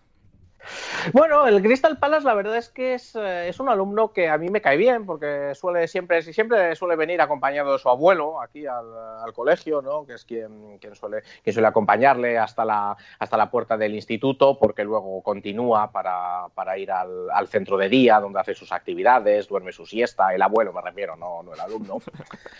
Y, hombre, es, es un alumno entrañable, ¿no? Es, es un alumno eh, que, que, suele sacar, que suele sacar las asignaturas con esfuerzo, con, eh, con, esfuerzo, más que, más que con brillantez, a base de echarle horas y horas y horas eh, y trabajo. Pero que también es cierto que yo creo que eh, está ahí en una zona de confort en la, que no de la que no le gusta salir no o sea yo le aquí el claustro le, le, da a este alumno le da ejercicios para que para que suba nota le intenta motivar y no y, nunca y normalmente no, no suele responder no entonces eh, Evidentemente tiene mérito, tiene mérito, está, yo creo que ha sido una temporada tranquila y yo diría que igual que, otros es eh, una temporada que podemos decir buena, buena, no, posiblemente no, no notable, pero buena alta, así que eh, yo le voy a dar eh, un 6,95. 6,95, Gonzalo Carol. Bueno, yo creo que en este caso que mm, también es, va un poco en la línea del, de lo que ha hecho el Burnley, ¿no? Con, como con tan poco, como con eh, tan pocos recursos en la plantilla, pocos fichajes. Eh, creo que Roy Hodgson al final ha hecho un excelente trabajo con, el Crystal Palace. Mi nota es un 7, la adelanto antes de, terminar con, el análisis, pero porque además, además de los recursos disponibles, que ha hecho maravillas con una defensa que es súper envejecida, que perdió a Juan Bisaca, por ejemplo, pero que logró la irrupción de jugadores como Everechi S, que ha sido una de las sensaciones en la Premier, sobre todo por su primera vuelta, la, de Tyreek Mitchell en el lateral izquierdo, la recuperación de ciertos jugadores como Cristian Benteke, como el propio Riede, Riedewald en la mitad de la cancha, irrumpiendo como un buen jugador con tensión, capaz de poder aportar en un equipo como el Crystal Palace. Y al final, si bien en las copas domésticas tampoco le fue realmente bien porque cayeron en tercera ronda contra los Wolves en FA Cup y en segunda ronda de Carabao contra Bournemouth, la realidad es que tampoco era prioridad para este equipo y se mantuvo sin entrar en un peligro real en ningún momento por la permanencia. Eso creo que es demasiado meritorio para los recursos que tenían a disposición. Entonces, como dije, mi nota es un 7. Un 7, muy bien, Cristian. Mm, me, para mí, eh, tenéis razón, pero... creo que es la ansiedad. Yo, si, si fuera eh, eh, el, Crystal Palace, soy yo en, los estudios, del decir, em, tengo que hacer más, tengo que hacer más, no hago y me conformo con el 5 siempre. Entonces es la ansiedad constante, ¿sabes? Eh, y el año que viene, más de lo mismo. Es decir, el equipo necesita una, una rejuvenación, rejuvenación rejuvenecimiento, rejuvenecimiento. Vamos, vamos, vamos que puedes, Cristian. rejuvenecimiento, perdón, antes es muy tarde. No, no, se, te está pegando lo mío. Eh, el equipo necesita un rejuvenecimiento terrible eh, para, para, para, intentar dejar ese, esa ansiedad a un lado, porque si no es que vuelve a pasar lo mismo. Al final, por, por nombres, por calidad de jugadores y porque lo han hecho bien en ciertos tramos, han, han, conseguido eh, enlazar varios tramos de, bueno, que es donde han ganado quizás la base de la tranquilidad para seguir encarando esa temporada, es decir, nunca han ido a remolque pero, pero era más de lo mismo. Entonces, bueno, eh, siempre van a estar ahí, tienen que cambiar un poco las cosas, porque si no, al final de tanto jugar con, con fuego te quemas. Para mí es un 5,46. 5,46 para el Crystal Palace y sí, yo creo que yo, yo, es que yo soy bastante más positivo con el Crystal Palace porque realmente les veía quedando últimos y dándose la hostia monumental este año con un equipo también envejecido más que el del Burnley, si no me equivoco, estaban ahí, ahí en, en, la media edad, pero creo que la diferencia del Burnley con, yo creo que menos energía colectiva, jugadores un poco menos eh, hiperactivos, efervescentes, como tiene el Burnley en muchos casos, que hace que su juego sea eh, quizás algo más atractivo en según qué fases y haga que, que inspire algo más de, de, confianza. Yo pensaba que esta iba a ser una temporada horrible para el Crystal Palace y en su cuarta temporada Roy Hodgson creo que ha sacado muy buen rendimiento de este equipo y por eso les voy a dar un 8, un 8 al Crystal Palace, lo cual nos deja en un 6,8, 6,8 la nota del Crystal Palace. Y ahora llegamos al equipo favorito de Cristian Colás, que no está con Marco Silva este año y hace dos años cuando estuvimos poniendo nota al Everton de Marco Silva. Cristian se despachó a gusto eh, con Ancelotti. ¿Cuál crees que ha sido su nota final este año en el que empezaron tan bien, han acabado tan mal? ¿Cuál es tu visión, Cristian? Pues es el primer equipo que suspende, a pesar de y soy bonachón. Les he, puesto un 4 con, les he puesto un 4,84 porque quiero que quiero que tengan ese afán de que por 16 eh, décimas no, no están en el aprobado. Entonces es, es el ven a las clases de recuperación y presentate el examen que te voy a poner el 5, pero hazlo medianamente bien. Hazlo no tan bien como lo hiciste la primera parte de la temporada, es decir, hasta Navidades más o menos. Yo no entiendo eh, es que debe ser frustrante, porque no entiendo cómo eh, que estaban, bueno, estuvieron líderes, luego estuvieron codeándose por el, por el top four, eh, creo que era alrededor de, época de Navidades, y, luego mm, se dejaron llevar completamente y ha sido, han acabado de una manera terrible, eh, les, les, les, ha costado marcar un gol y, daban unas facilidades defensivas al contrario, entonces frustrante como, como poco, entonces mm, no, no aprueban, es decir, firmaron jugadores, incluso el, impacto de, James, etcétera, etcétera, y estamos viendo lo mismo otra vez, es decir, que es incapaz de, por supuesto, de colocarse en ese top six, eh, ya no, no lo pensamos, pero es incapaz por ser el outsider, es decir, eh, te pasan por la cara eh, clubes con, con, menos solera de lo que, de lo que tú eres, entonces una temporada más, es a verlas venir, o una frustración más, y, veremos lo que, lo que depara el año que viene. Pero este creo que no ha sido bueno para el Everton. Hmm, no, estoy bastante de acuerdo. en Gonzalo. Bueno, eh, yo coincido bastante también con, lo que ha hecho Cristian. Mi nota es un poquito más alta, es un 5, aprueban raspando por muy poco, prácticamente. Porque al final, bueno, la temporada han empezado bien, han ido de más a muy menos, evidentemente. Y si bien Creo que, por ejemplo, se han, hecho un buen mercado, se han reforzado bien con jugadores que creo que necesitaban, como en el caso de, Alan, como el de Ducuré, el de James, sin duda alguna, que invitaban a, al, obviamente al optimismo al equipo, el de Godfrey, que a mí, bueno, no es un jugador que me guste demasiado, pero obviamente hay que admitir que ha salido bien, que ha ofrecido un rendimiento acorde, por encima de lo que yo por lo menos esperaba bastante. Pero bien es cierto también que el, que Everton le ha faltado herramientas, le ha faltado ciertos perfiles de futbolistas capaces de generar eh, soluciones con balón, más allá de James, que cuando no ha estado, que ha sido gran parte de la temporada, lo han extrañado mucho. Lo mismo creo que han extrañado incluso más a Calvert Lewin cuando se ha lesionado. Eh, hay ciertos jugadores que han estado por debajo de su nivel, como el caso de Michael King, de Jordan Pickford, del propio Richarlison, y esto también les ha pasado bastante factura. Eh, en las copas nacionales, además, quizás no ayuda mucho porque han caído en ambos cuartos de final de ambas copas contra el City y contra el United, que también, bueno, es un poco esperable que caigan contra esos equipos, pero es que parecía que iban a poder competir, que el equipo iba a poder evolucionar con el correr de las fechas, por lo que se veía en el primer mes y medio de competición, y al final han terminado muy mal. Eh, por eso creo que no les puedo poner más que un 5, tampoco reprobarlos, porque creo que se han visto cosas buenas en las cuales confiar. Ahora, bueno, con la salida de Ancelotti a ver qué pasa con el proyecto, pero al fin y al cabo se mantiene en la más absoluta mediocridad. Borja García. Bueno, el, Everton eh, es ese alumno que cada año intenta, intenta algo, algo distinto, intenta algo nuevo, intenta cambiar de, técnica de estudio, intenta un profesor particular distinto, eh, usa, usa bolis de colores diferentes pero y parece que sí, parece que le va funcionando, ¿no? En el primer trimestre, pues saca buenos resultados antes de Navidad, ¿no? Antes de Navidad, ahí con el invierno y tal, después del, después con las ganas del verano. Pero luego, no sé, no sé. Eh, yo creo que yo creo que el problema suele tenerlo eh, las vacaciones eh, de Navidad, que suele irse a esquiar. Ajá.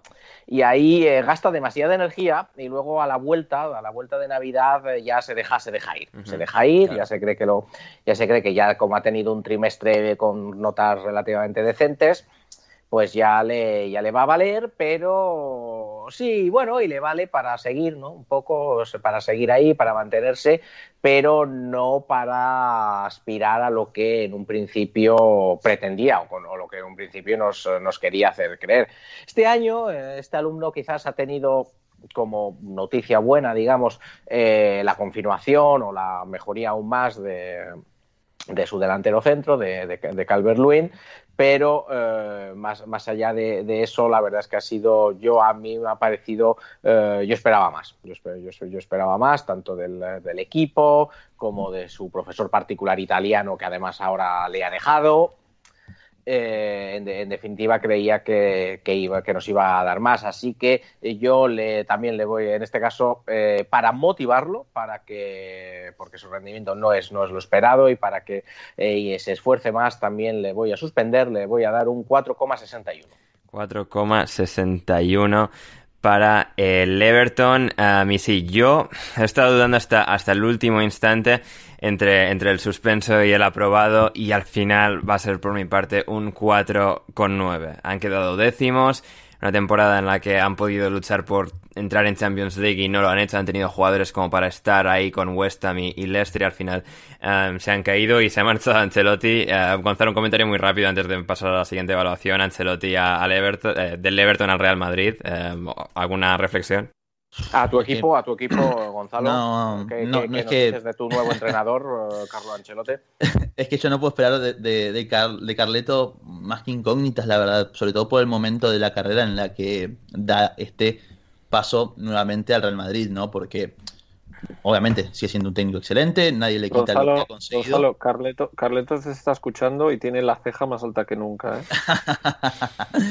a ver, a mí me parece, me ha parecido siempre excelente, tanto en el Chelsea, en el Real Madrid, eh, después a partir del Bayern ha ido un poco a la baja, pero mm, a mí me llama la atención, ¿no? Eh, cómo el Real Madrid ha ido a buscarlo a él, quizás teniendo otras alternativas, pero bueno, no deja de ser quizás por lo que se espera de, de la plantilla nueva del Real Madrid, que en, líneas generales todo es una incógnita, traer a alguien que, es capaz de, también al igual que Zidane, eh, quizás no en esa medida, pero sí de, de, hacer vestuario, de por lo menos convencer a los futbolistas de lo que él busca y obviamente creo que con esto apunta también a dar lugar a los, a los jugadores jóvenes el, Real Madrid. En cuanto al Everton, bueno, habrá que ver cuáles son las opciones que pueden manejar, pero sin duda alguna es un golpe que, que no esperaban, ¿no? Hmm. Y después de ese golpe y esta temporada, como decíamos, hoy nuestras cuatro notas eh, se quedan en un 4 con, con 8 y con esto nos vamos al Fulham en Londres, en Craven Cottage. Qué bonito es Craven Cottage, qué bien han jugado en tramos, que, cuánto han esforzado, qué bien ha estado la defensa en comparación con hace dos años, pero sin ataque y faltándole mucho al final para, para competir. Parecía que sí, ganó en Anfield 0-1 al Liverpool, pero el tramo final de temporada se les ha caído todo por completo de una manera devastadora. Christian, el Fulham, Scott Parker. Pues, a ver, ha querido hacer y han hecho cosas para las que no estaban a lo mejor tan preparados como creían. Em, mantiene bloque de Championship, eh, que creo que, en un club así y vista el historial eh, era, era complicado, no se volvieron locos firmando eh, sin sentido.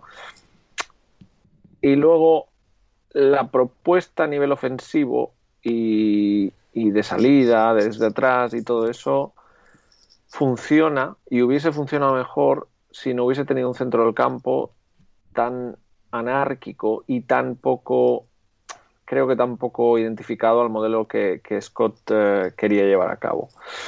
Pero bueno, ha sido así. Entonces, veías al, equipo desigual. Creo que enlazan en Navidades o alrededor de Navidades cinco partidos que eran los que iban a marcar un poco el devenir y siempre estaban cerca, pero acababan concediendo eh, durante la segunda parte, en el último minuto, y, se quedan en cinco empates, que es un poco el, el, em, el, punto de inflexión que tienen, que ven que van a estar, por supuesto, eh, intentando salir a flote del descenso como sea. Entonces, bueno, en ese sentido lo han intentado, han practicado un fútbol a veces muy interesante y con muy buenas ideas, pero creo que no tenían las piezas como para ello. Entonces eso les ha penalizado.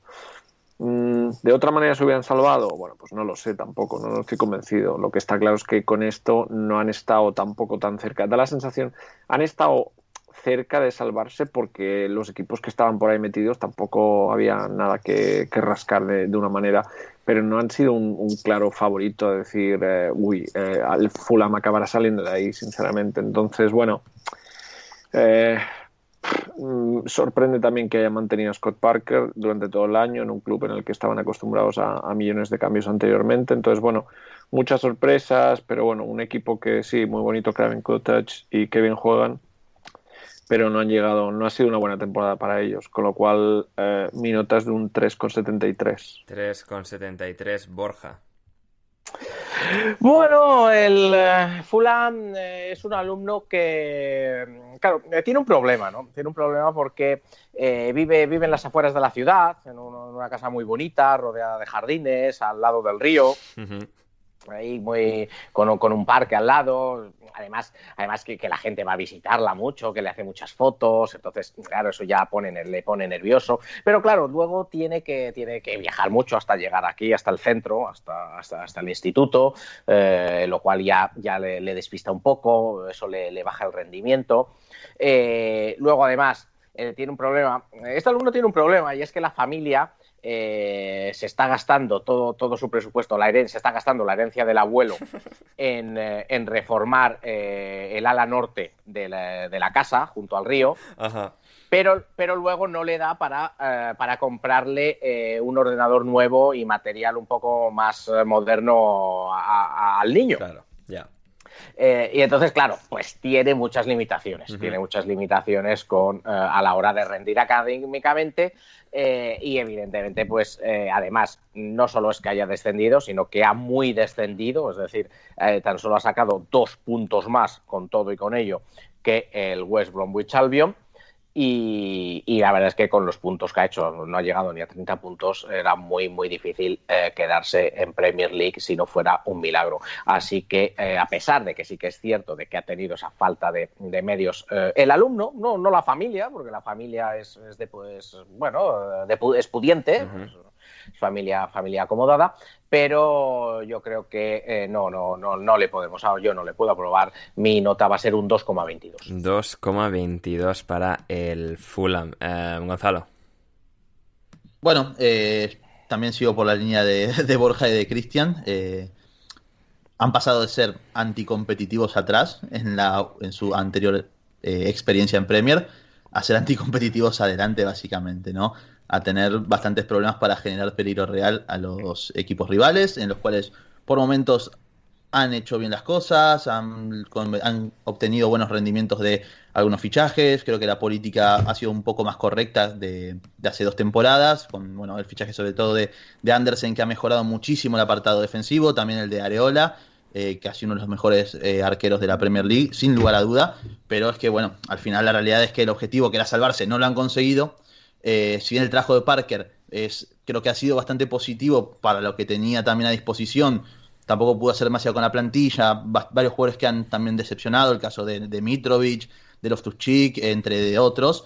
Y encima han caído en, las copas, en las competiciones, las copas domésticas han caído de forma bastante lamentable contra el Burnley 3 a 0 y después contra el, contra el Brentford que es básicamente el partido que les marca que tenían que cambiar algo en defensa, con, con Ben Rama sacando a bailar a Michael Héctor, me acuerdo, que, que dio bastante vergüenza. A, ver, a ver, a ver, a ver, Gonzalo, eso tiene que ser de hace dos años, ¿eh?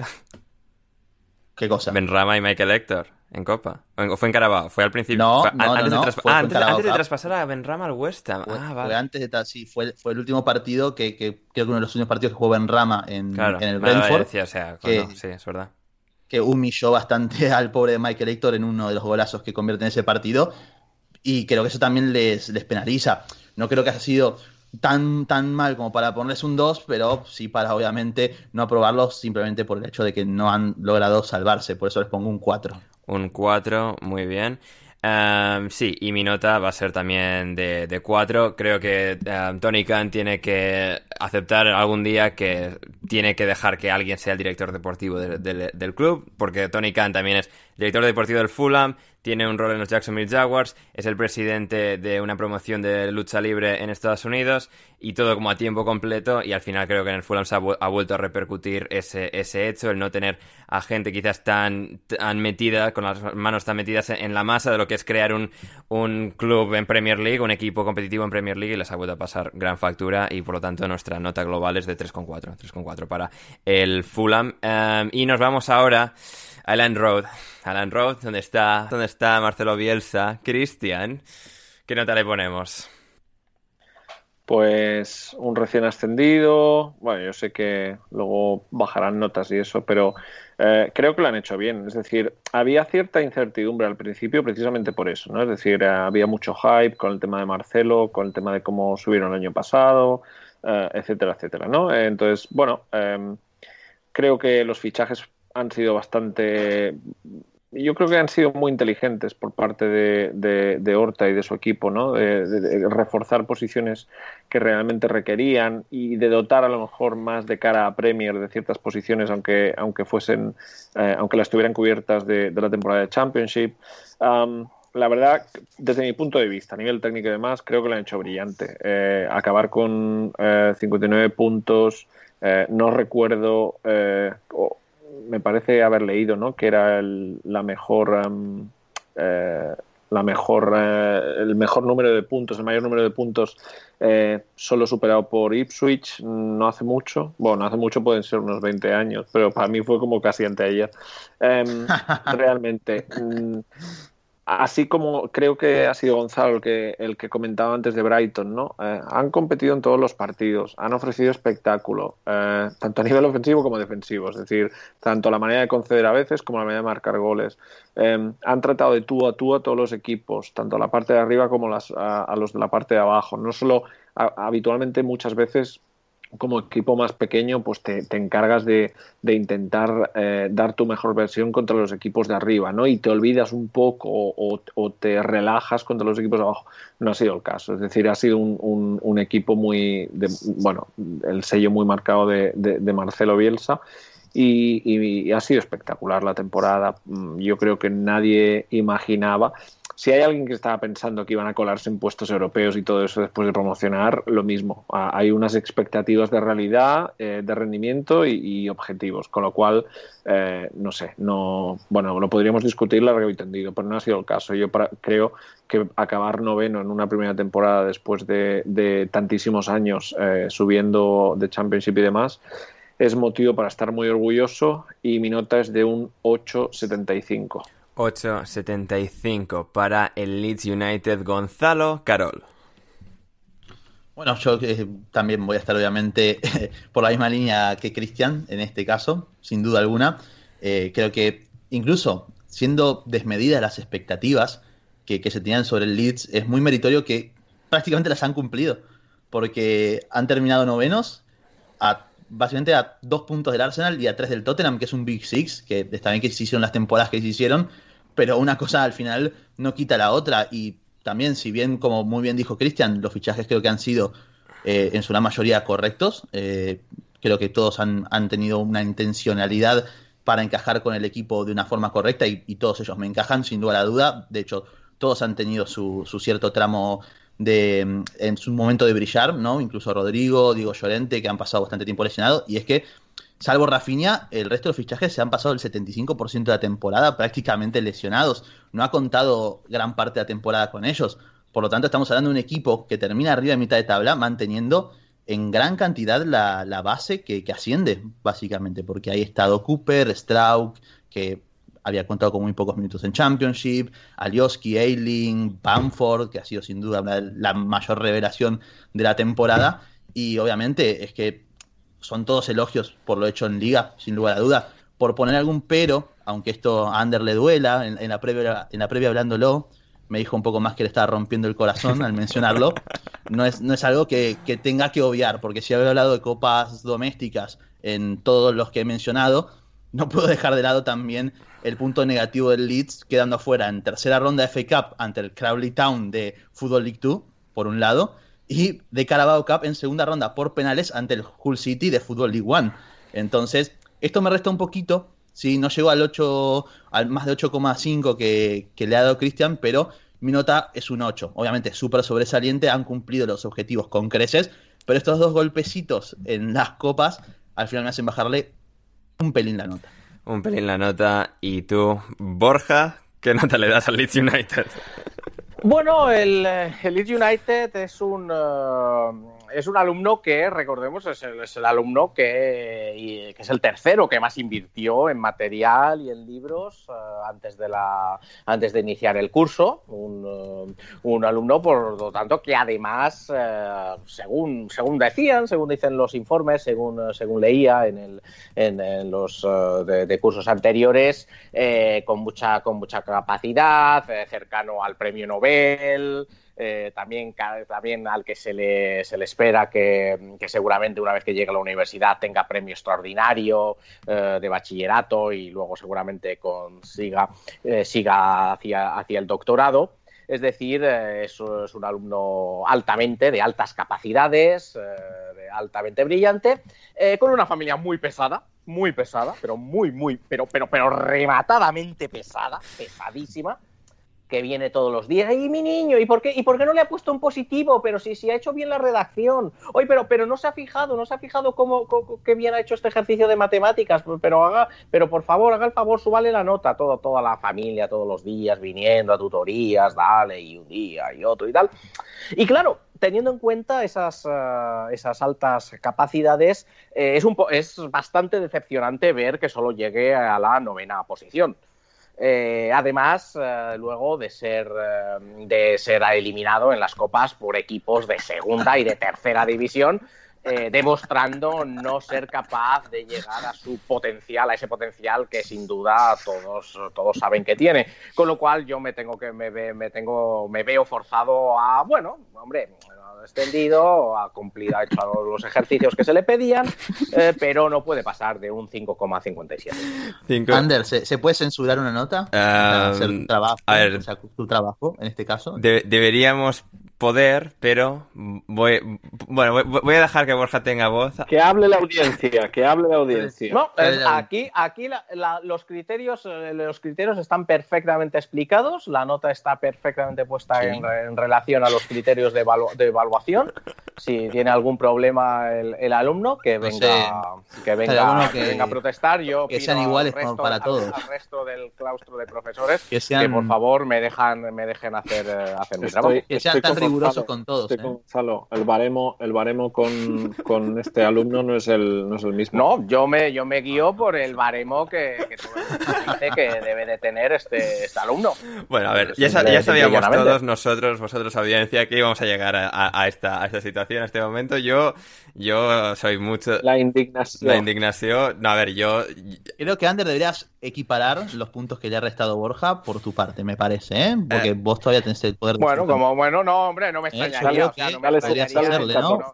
no me dos dígitos, que en un dos dígitos en, podrías en, poner en una dictadura como en una dictadura como no, esta, no, no dictadura que, no que sea, o sea nadie nadie te lo, prohibió poner un 5 lo, entonces antes que nadie sea lo, lo habitual que se quiera que, se quiera favorecer de manera institucional clarísimamente a este alumno tocaría, ¿eh? pero bueno la, la, la, inspección del Ministerio de Educación vendrá y pondrá las cosas en, en, su sitio yo estoy muy muy tranquilo con mi evaluación no voy a hacer más nota de, de la que ya tenía eh, y no voy a poner un 10 porque las copas pero un 9 y medio para el Leeds United, sí.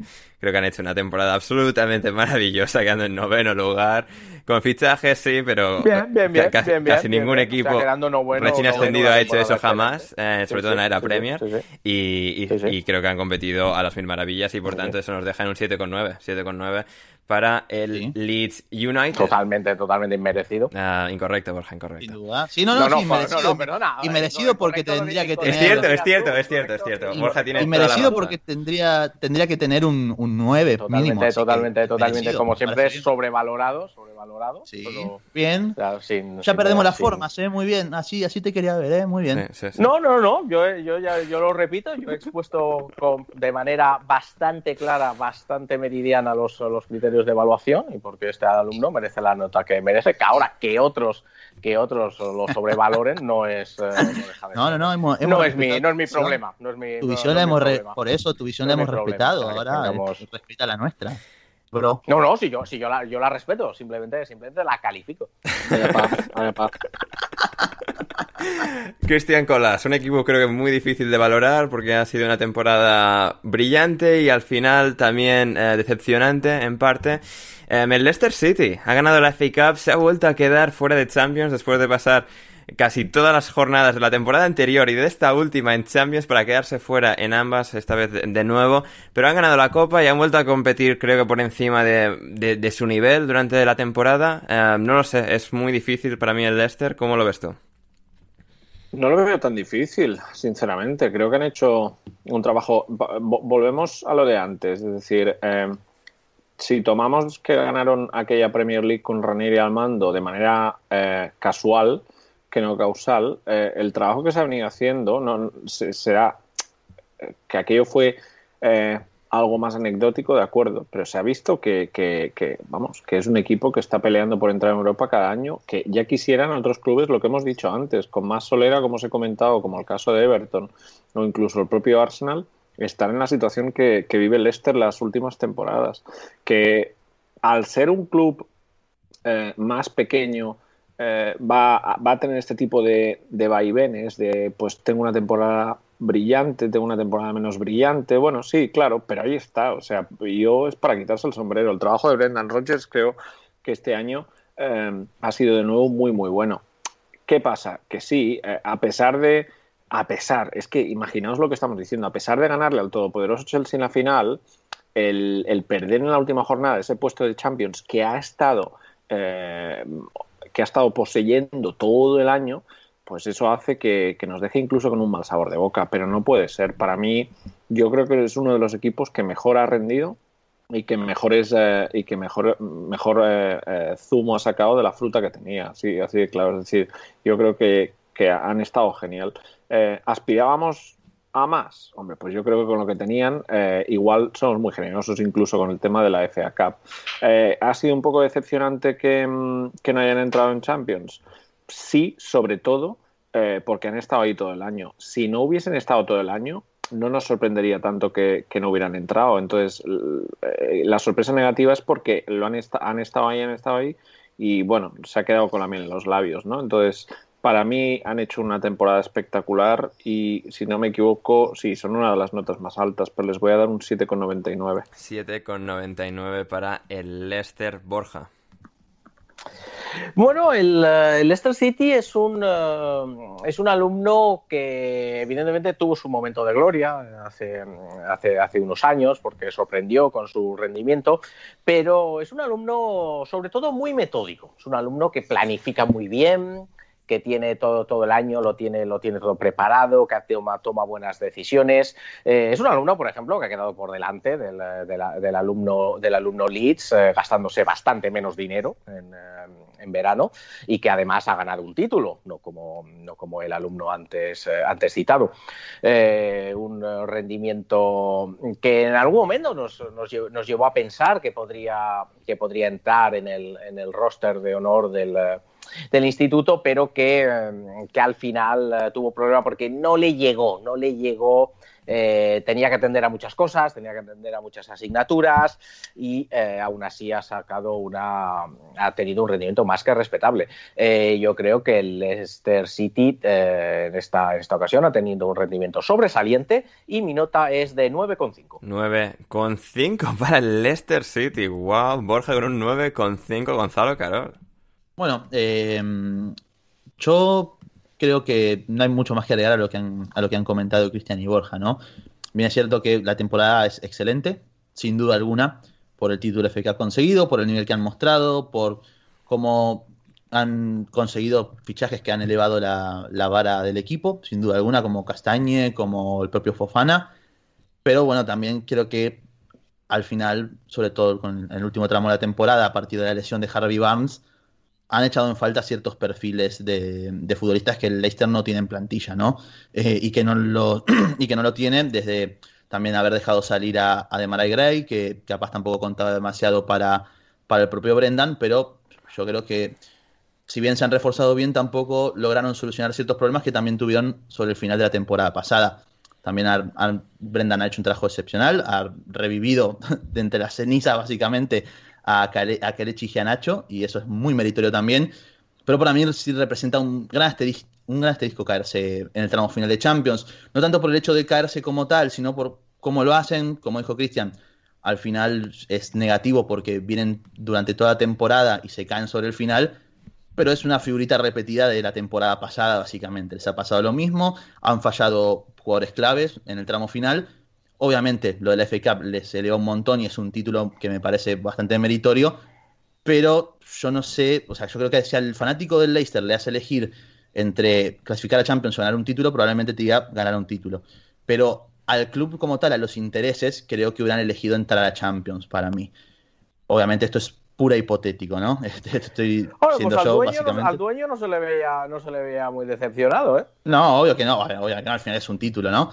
Pero bueno, al fin y al cabo mi nota es un 7,5, un 7,5. Un 7,5, uh, muy bien, si yo... Yo voy a ir con un 8. Yo voy a ir con un 8. Um, creo que al final ha sido complicado, pero lo que decía Cristian es si un año tan, tan, tan bueno y han ganado la Copa y se llegan a meterse también en Champions, que casi hubiese sido de 10 al conseguir ambas cosas el quedarse al final fuera creo que sí hay que, hay que valorarlo y como pues el equipo le ha, faltado, contra, le faltó contra el Newcastle, le faltó contra el Tottenham en esas jornadas finales y, y por lo tanto creo que, creo que merece una nota alta, no la más alta de todas, pero sí una nota alta, lo cual nos deja en 8,2. 8,2 para el Leicester City. Para el Leicester City, esos han sido los, dos, los diez primeros equipos de, de, la Premier League en orden alfabético. Vamos ahora con un audio de una persona que, que nos iba a mandar un audio para el programa final del anterior podcast, pero eh, no, no, pudo, y sí que, pero sí que nos lo ha querido mandar para este primer podcast de alineación indebida. Así que vamos con él y volvemos. Friends, uh, it's Duncan here. Um, congratulations on the new podcast. Looking forward to hearing it. Um, Ander asked me to do a little bit of uh, bespoke research ahead of the uh, of the first episode, uh, and we thought we'd focus on multiple nationalities because that's you know a good way to look at stuff. Um, so I thought we'd look at Premier League teams with the most um, nationalities in a squad in a single season. Obviously, excluding English players because that would be cheating and or boring. Um, so here are the rules that I made. Um, it's the uh, teams who've had at least four from one nationality in a single season, um, and they have to have had at least um, three countries with uh, non-English countries that with four players. So it turns out there's only three teams in Premier League history that that applies to. Um, first of all, we got Nottingham Forest in 98-99, um, who had uh, four people from France: Thierry Bonnellaire, uh, Mathieu Louis Jean, Jean-Claude Darcheville, and Bernard Alou, uh, and then a load of Scottish players, um, actually quite a lot of Scottish players, and four Welshmen: Andy Johnson, Christian Edwards, who I got no recollection of, Mark Crossley, who I do, and Glenn Hodges. Um, so that's first up, Forest. Uh, what happened to them? Well, they finished bottom of the Premier League and got relegated, so maybe not the best tactic to go for there. Uh, next up, their arch rivals Derby County in 2007-08. Not a team that wins many awards, but they again fit into this category because they had uh, quite a number of players again from Scotland, uh, including Kenny Miller, who scored the winning goal in their only win of the season. Um, four Welshmen, as is statutory: Robert Earnshaw, Robbie Savage. Lewis Price and Louis Natanga. Um, and a bit more cosmopolitan, uh, they had five Jamaicans that season. Dar- uh, Darren Moore, Tyrone Mears, Giles Barnes, Claude Davis, and Michael Johnson. Uh, what happened to that Derby team? Well, they also finished bottom with obviously, you know, a record uh, low points of 11. So again, maybe not a thing to do. The other team the third team to do this are Sunderland, also in 2007 or 8, and miraculously, in this instance, Sunderland are like the best off. They uh, they didn't go down. Um, they uh, again some Scottish players: Craig Gordon, Ross Wallace, Phil Barsley, and Russell Anderson. A lot of Irish players, which again, if you know your Sunderland history, is not that surprising. Um, your Daryl Murphys, your Liam Millers, your Anthony Stokes, your Andy Reid, Ian Harts, etc., etc. Um, and then they had four players from Trinidad and Tobago that season: Kenwyne Jones, Dwight York, Carlos Edwards, and Stern John, who made just one appearance. Um, so yeah, they're the only three teams that fit into that quite bespoke niche uh, judgment system that I've that I've put in place. But it just goes to show that you know maybe maybe um, filling your squad with multiple nationalities it doesn't always work out. I mean, obviously, maybe one one from each nation in the world would, would be perfect. But if you I mean, essentially, if you have loads of Scottish players, it seems to backfire quite badly, but that might be the, the takeaway here. But anyway, really looking forward to hearing the pod. Uh, hope everyone's uh, good and looking forward to the Euros, and uh, I'll speak to you soon. Y ahí estaba Duncan Alexander, nuestro buen amigo de Opta Sports, de Twitter, de los datos tan, tan, tan rebuscados que, que, nos ha proporcionado a lo largo de las últimas, de las últimas temporadas, que estuvo, que nos mandó un audio en septiembre de 2019 y ahora de nuevo en el primer programa de alineación indebida, Borja. Sí, un placer eh, contar con Duncan Alexander como colaborador de este nuevo podcast de aguas internacionales. La verdad es que eh, lo, tiene, lo tiene todo. O sea, tiene primer colaborador que participa, Duncan Alexander, sí. dando datos, incluye al Nottingham Forest, es que no. Sí, que. que, que la, que la temporada en la que el derby baja también. La, la, temporada en la que el derby baja, efectivamente. O sea, es que no se le puede pedir más. Es que, vamos, mejor no, lo puedo, mejor no se puede empezar esta nueva aventura en aguas internacionales. Así es, así es. El dato, o sea, que habíamos estado hablando Duncan y yo sobre pues, que sería un dato divertido para el programa y habíamos pensado de, bueno, como somos, estábamos en diferentes países todo el rato, Gonzalo en Argentina, yo en Norteamérica, eh, Cristian y Borja en Reino Unido y demás, eh, y todos los demás a los que no he mencionado, eh, nos parecía divertido pues algo con nacionalidades, distintas nacionalidades, y Duncan ha dicho, uh, pensó que, pues bueno, para que un, marque una nacionalidad tiene que haber cuatro de una, vamos a decir que X nacionalidad tiene que tener al menos cuatro, y a ver de cuántos, cuántos equipos tienen al, han tenido al menos cuatro de, de tres eh, países distintos, por ejemplo. Y el Nottingham Forest, el Derby County, y, y, el tercer equipo que nos ha dicho el Sunderland y el, el Sunderland, es verdad. Y, y, el, y el Sunderland um, son los tres equipos que han tenido al menos cuatro um, jugadores de una nacionalidad distinta a la inglesa. Así que hay buen buen dato de Duncan que Alexander. curiosamente la que la que se ha repetido en los tres equipos era la, la escocesa. La escocesa la escocesa bueno al final muchos escoces muchos escoces muchos escoces así es así es y gente de Trinidad y Tobago y demás pero no, no, nos ha gustado nos ha gustado y darle las gracias infinitas. Thank you Duncan. Um, uh, por... ¿Cómo, cómo, cómo? Espera, espera. ¿cómo, Thank you, cómo? Duncan. ¿Cómo, cómo, si nos está escuchando. Ahí está. Thank No, you, no, no, Duncan. pues, Thank ahí you, está, Duncan. ¿Qué, Si qué significa? ¿Qué significa, perdón? Sí, porque sí, porque yo, yo no lo he entendido, la verdad. Yo, Sí, mi nivel sí, sí, es, sí, es muy básico de inglés. Nada, ha sido eh, un absoluto honor poder recibir un audio suyo para este primer programa de alineación indebida para este estreno. Y nos vamos ya con los 10 últimos equipos de la Premier, un poquito más picaditos porque nos gusta dar mucho nuestra opinión. Pero eh, al final no queremos hacer el programa eterno tampoco. Y vamos con el Liverpool, eh, Gonzalo.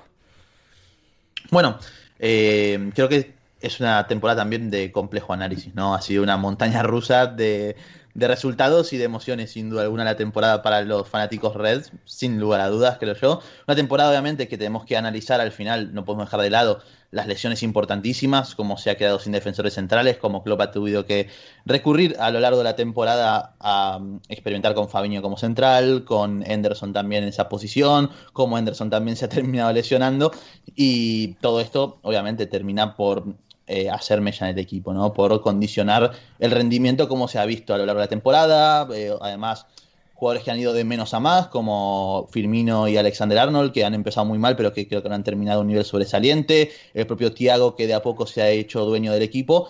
Y yo obviamente los voy a, los voy a probar, porque al final, por todo lo ocurrido a lo largo de la temporada, eh, haber clasificado a la Champions eh, del año que viene por tabla de liga, es un objetivo que a lo largo de la temporada se han tenido que marcar como un objetivo de mínima.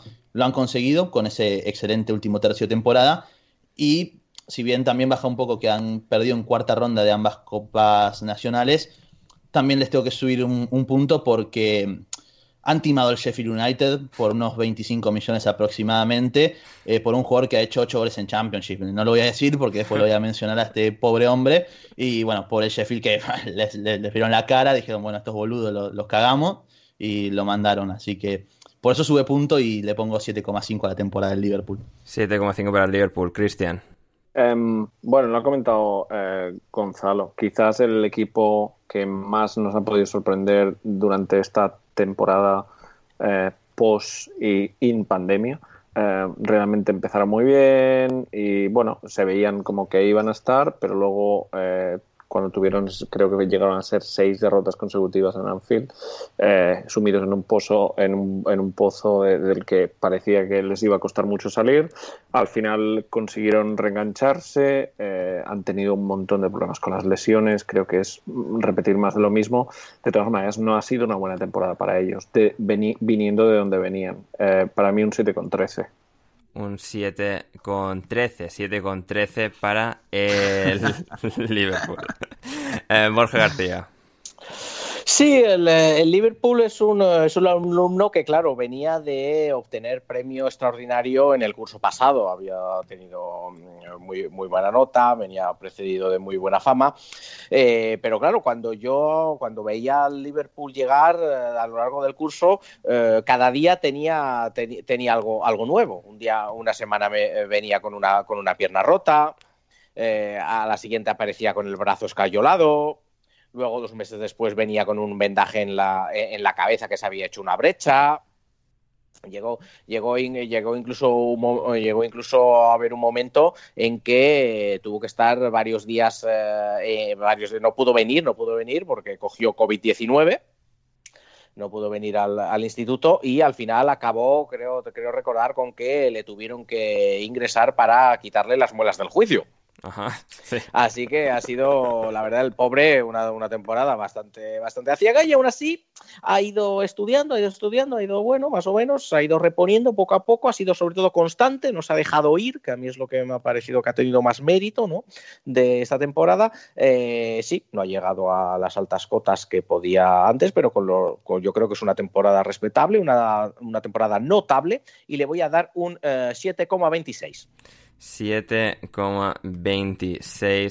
para el Liverpool. Sí, yo por mi parte voy a ir con un 7,5. Eh, un 7,5 para el Liverpool. Creo que ha caído en Champions, una pelea por la liga, eso le resta, pero la forma en la, como decía Borja, en la que no se han dejado ir, han peleado hasta el final, consiguieron ese gol de Allison y clasificarse finalmente de nuevo para la Champions League, creo que ha tenido un mérito enorme y por eso creo que son merecedores de, un 7 y, medio. Eh, el Liverpool, dadas sus expectativas, creo que han salvado bien la temporada y eso nos deja en un 7 con 3, 7 con 3 para el Liverpool y vamos ahora con el campeón Gonzalo Carol, el Manchester City.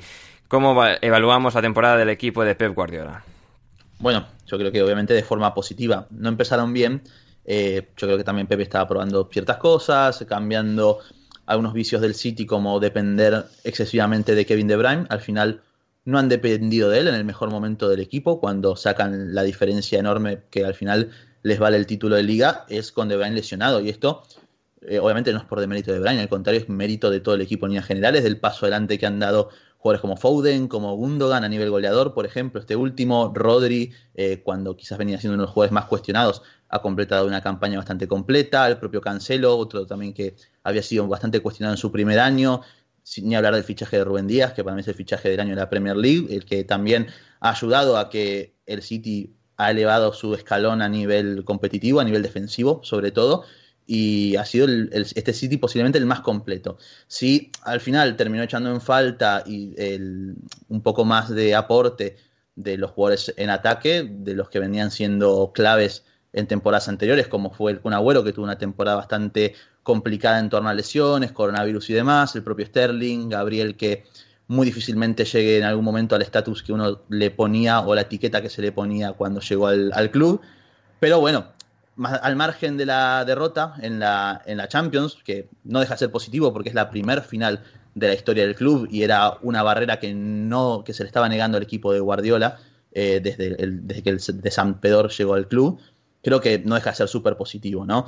Quizás eh, le baja un poco el hecho de que sí, ha mejorado en ciertas cosas, pero no ha sido quizás tan avasallador por momentos respecto a los rivales como nos tiene acostumbrados, pero es que es una temporada súper sobresaliente. Eh, pierde en semi de FA Cup contra el Chelsea, pero gana la Carabao Cup también de, forma sobrada. Y la Liga, bueno, ni hablar, ¿no? Al final es el equipo más regular de todos, muy merecidamente han salido campeones, y mi nota es un 9. Un 9 para el Manchester City, Borja. Sí, el, Manchester City ha tenido, ha sido un alumno que ha tenido un año de vaivenes. Eh, es, un, alumno que empezó quizás demasiado confiado, eh, en, sus propios, en sus propias fuerzas, en sus propios esfuerzos, en sus propios conocimientos eh, al principio, pero vio que eh, se estaba quedando, que se estaba quedando un poco atrás, sobre todo en lengua y literatura, en lengua y literatura europea, y entonces decidió pedir, ayuda de un profesor particular portugués. Eh, con, eso, con eso consiguió bastante, consiguió bastante, sobre todo dominar, dominó bastante bien todos los temas que tenían que ver con la literatura de Pessoa, con la, literatura de, los autores, eh, de los autores eh, lusos, de José Saramago, que, también lo, dominó bastante bien. Y eso, la verdad es que al final le hizo, lo hizo subir mucho y tener una buena temporada. Un, un alumno que posiblemente haya, eh, haya sido muy regular, que haya sido muy regular, pero a lo mejor no brillante, y que por lo tanto yo creo que eh, merece una nota de 8,57. 8,57 para el Manchester City. Cristian. Ha sido el, mejor y habéis comentado los, los, éxitos que ha conseguido esta temporada, eh, incluyendo los títulos, incluyendo el llegar a, a final de la, de la Champions un equipo completísimo, un equipo eh, que se ha desarrollado en, lo que será la siguiente etapa del, City de, Guardiola. Eh, para mí el mejor equipo de largo es muy fácil poner esta nota cerca de la excelencia. Eh, por supuesto creo que la final de la Champions le, le resta y el estar fuera de FA Cup pero aún y así para mí es el, mejor equipo inglés del, momento, a pesar incluso a, pesar de, de, haber perdido la final de la Champions. Un 9,46. Un 9,46 para el Manchester City. Yo voy a ir con un 9. creo que su temporada ha sido excelente. La forma en la que parecían abocados a una temporada bastante dura, complicada y finalmente de, fracaso en esa primera mitad de temporada, donde se pues, habían caído casi hasta mitad de tabla. la forma en la que han retomado el vuelo, en la que han competido, en la que casi ganan la FA Cup, casi ganan la Champions, se quedaron un poco a las puertas de, ambos, en uno en semifinales, en otro en la final, pero han estado ahí, han competido y al final pues, estuvieron esa final con el Chelsea, de Champions en Oporto, la pierden, pero ellos de alguna forma tenían ya esa Premier esa Copa de la Liga y, creo que por tanto se merecen un, un 9, lo cual no nos deja, lo cual nos deja en un ah, marcador, un marcador, una nota final de 9, 9,0075 es eh, eh, la nota para el Manchester City 9. Eh, muy bien, así que eso por parte del City. Continuamos con el United, del otro equipo de Manchester, el United del conjunto de Old Trafford. Cristian. Pues, a ver, si comparamos con que el año pasado eh, acabó, creo, a, más de 30 puntos del, Liverpool y, no sé cuántos del City, pues sí, esta temporada ha acabado segundo por encima del Liverpool. Eh, en ciertos momentos de la temporada era como el único eh, el único equipo que le podía le podía Perdonad que soy no, no, no, no, o sea, nos alegramos que tu gata quiera dar opinión también sobre el United. el Manchester United a la gata. No, no es de, no es de Solskjaer, es como yo. Eh, no, es decir, si lo comparamos con, con, lo que viene siendo el Manchester United de los últimos tiempos y lo que hizo el año pasado, pues sí, sería, bueno, pues han progresado, eh, han llegado a la final de la Europa League, un trofeo menor para un club así, pero visto dónde está el club en estos momentos y de la manera que se está desarrollando, bueno, pues ha sido una, temporada eh, sin más, puedo decir. No, no me acaba de convencer. Mm, han quedado segundos porque eh, muchos equipos con, mejor estructura que ellos y mejor desarrollo anteriormente han tenido muchos problemas. El propio Liverpool, si la temporada llega a durar un poco más, Liverpool y Chelsea le pasan, le pasan la cara. Lo que pasa es que en este caso, pues bueno, eh, pecaron en su momento a principio de temporada y, ellos han sido quizás los más regulares dentro de ese segundo grupo, pero no es para tirar cohetes tampoco. Entonces, bueno, el hecho de llegar a, una final europea, eh, la manera que llegaron también, creo que la competición europea suya ha sido bastante brillante. Eh, quitando la final, fueron dominadores casi casi en todos los partidos eh, fuera en casa. Entonces, bueno, hasta cierto punto ha estado bien, pero claro, yo espero muchísimo más del United. Eh, no, no, no me puedo conformar con ello. A pesar de todo, y por la temporada que han hecho y, los resultados obtenidos, les doy un 8 con 11. 8 con 11 para el Manchester United, Gonzalo. Bueno, eh, yo también voy un poco por el lado de, de Christian, ¿no? Creo que ha sido una buena temporada, pero es que al final han sido los, los segundones por excelencia, se podría decir, ¿no? Entre la Europa League y el puesto en Premier League no es una temporada para, para tirar cohetes, tal cual lo ha dicho Cristian, porque sí, llegan a la final de la Europa League, pero quedan afuera, llegan a Europa League porque quedan afuera de Champions. Esto hay que decirlo también. En un grupo que era complicado, pero que, a ver, yo creo que en nombre por nombre es un equipo superior Leipzig, por ejemplo. Ha perdido un partido clave en Turquía contra el. No me salió el nombre. El Istanbul Basaksehir. El Istanbul Basaksehir, que ha terminado peleando el descenso en Liga Turca. O sea, han tenido ciertos bueno, problemas. La potente Liga Turca, perdón. La potente Liga Turca, bueno, obviamente. Pero no deja de ser un equipo que a lo largo de la temporada peleó el descenso. Entonces, esto tampoco lo puedo dejar de lado como para restarles algunos puntos, sin duda alguna. No ha ganado ningún título, esto también es condicionante para un club tan grande como el United, donde lo que importa siempre para, para, un equipo de esta magnitud es sumar algún título, aunque sea. Cayeron en, la, en semis contra el Manchester City en, por Carabao Cup, que eso también fue bastante doloroso, y perdieron en cuartos de final contra el Leicester de, FA Cup, que bueno, al final el Leicester ha sido el campeón, pero la realidad es que no han sumado ningún título. Yo les voy a poner un 8, de todas formas, porque han sido subcampeones, se han mantenido siempre en segundo lugar fue una buena campaña, pero también es cierto que en ningún tramo llegó a competir realmente por, por el título de liga. Sí, así es, así es, ¿no? creo que es una, buena evaluación, eh, Borja.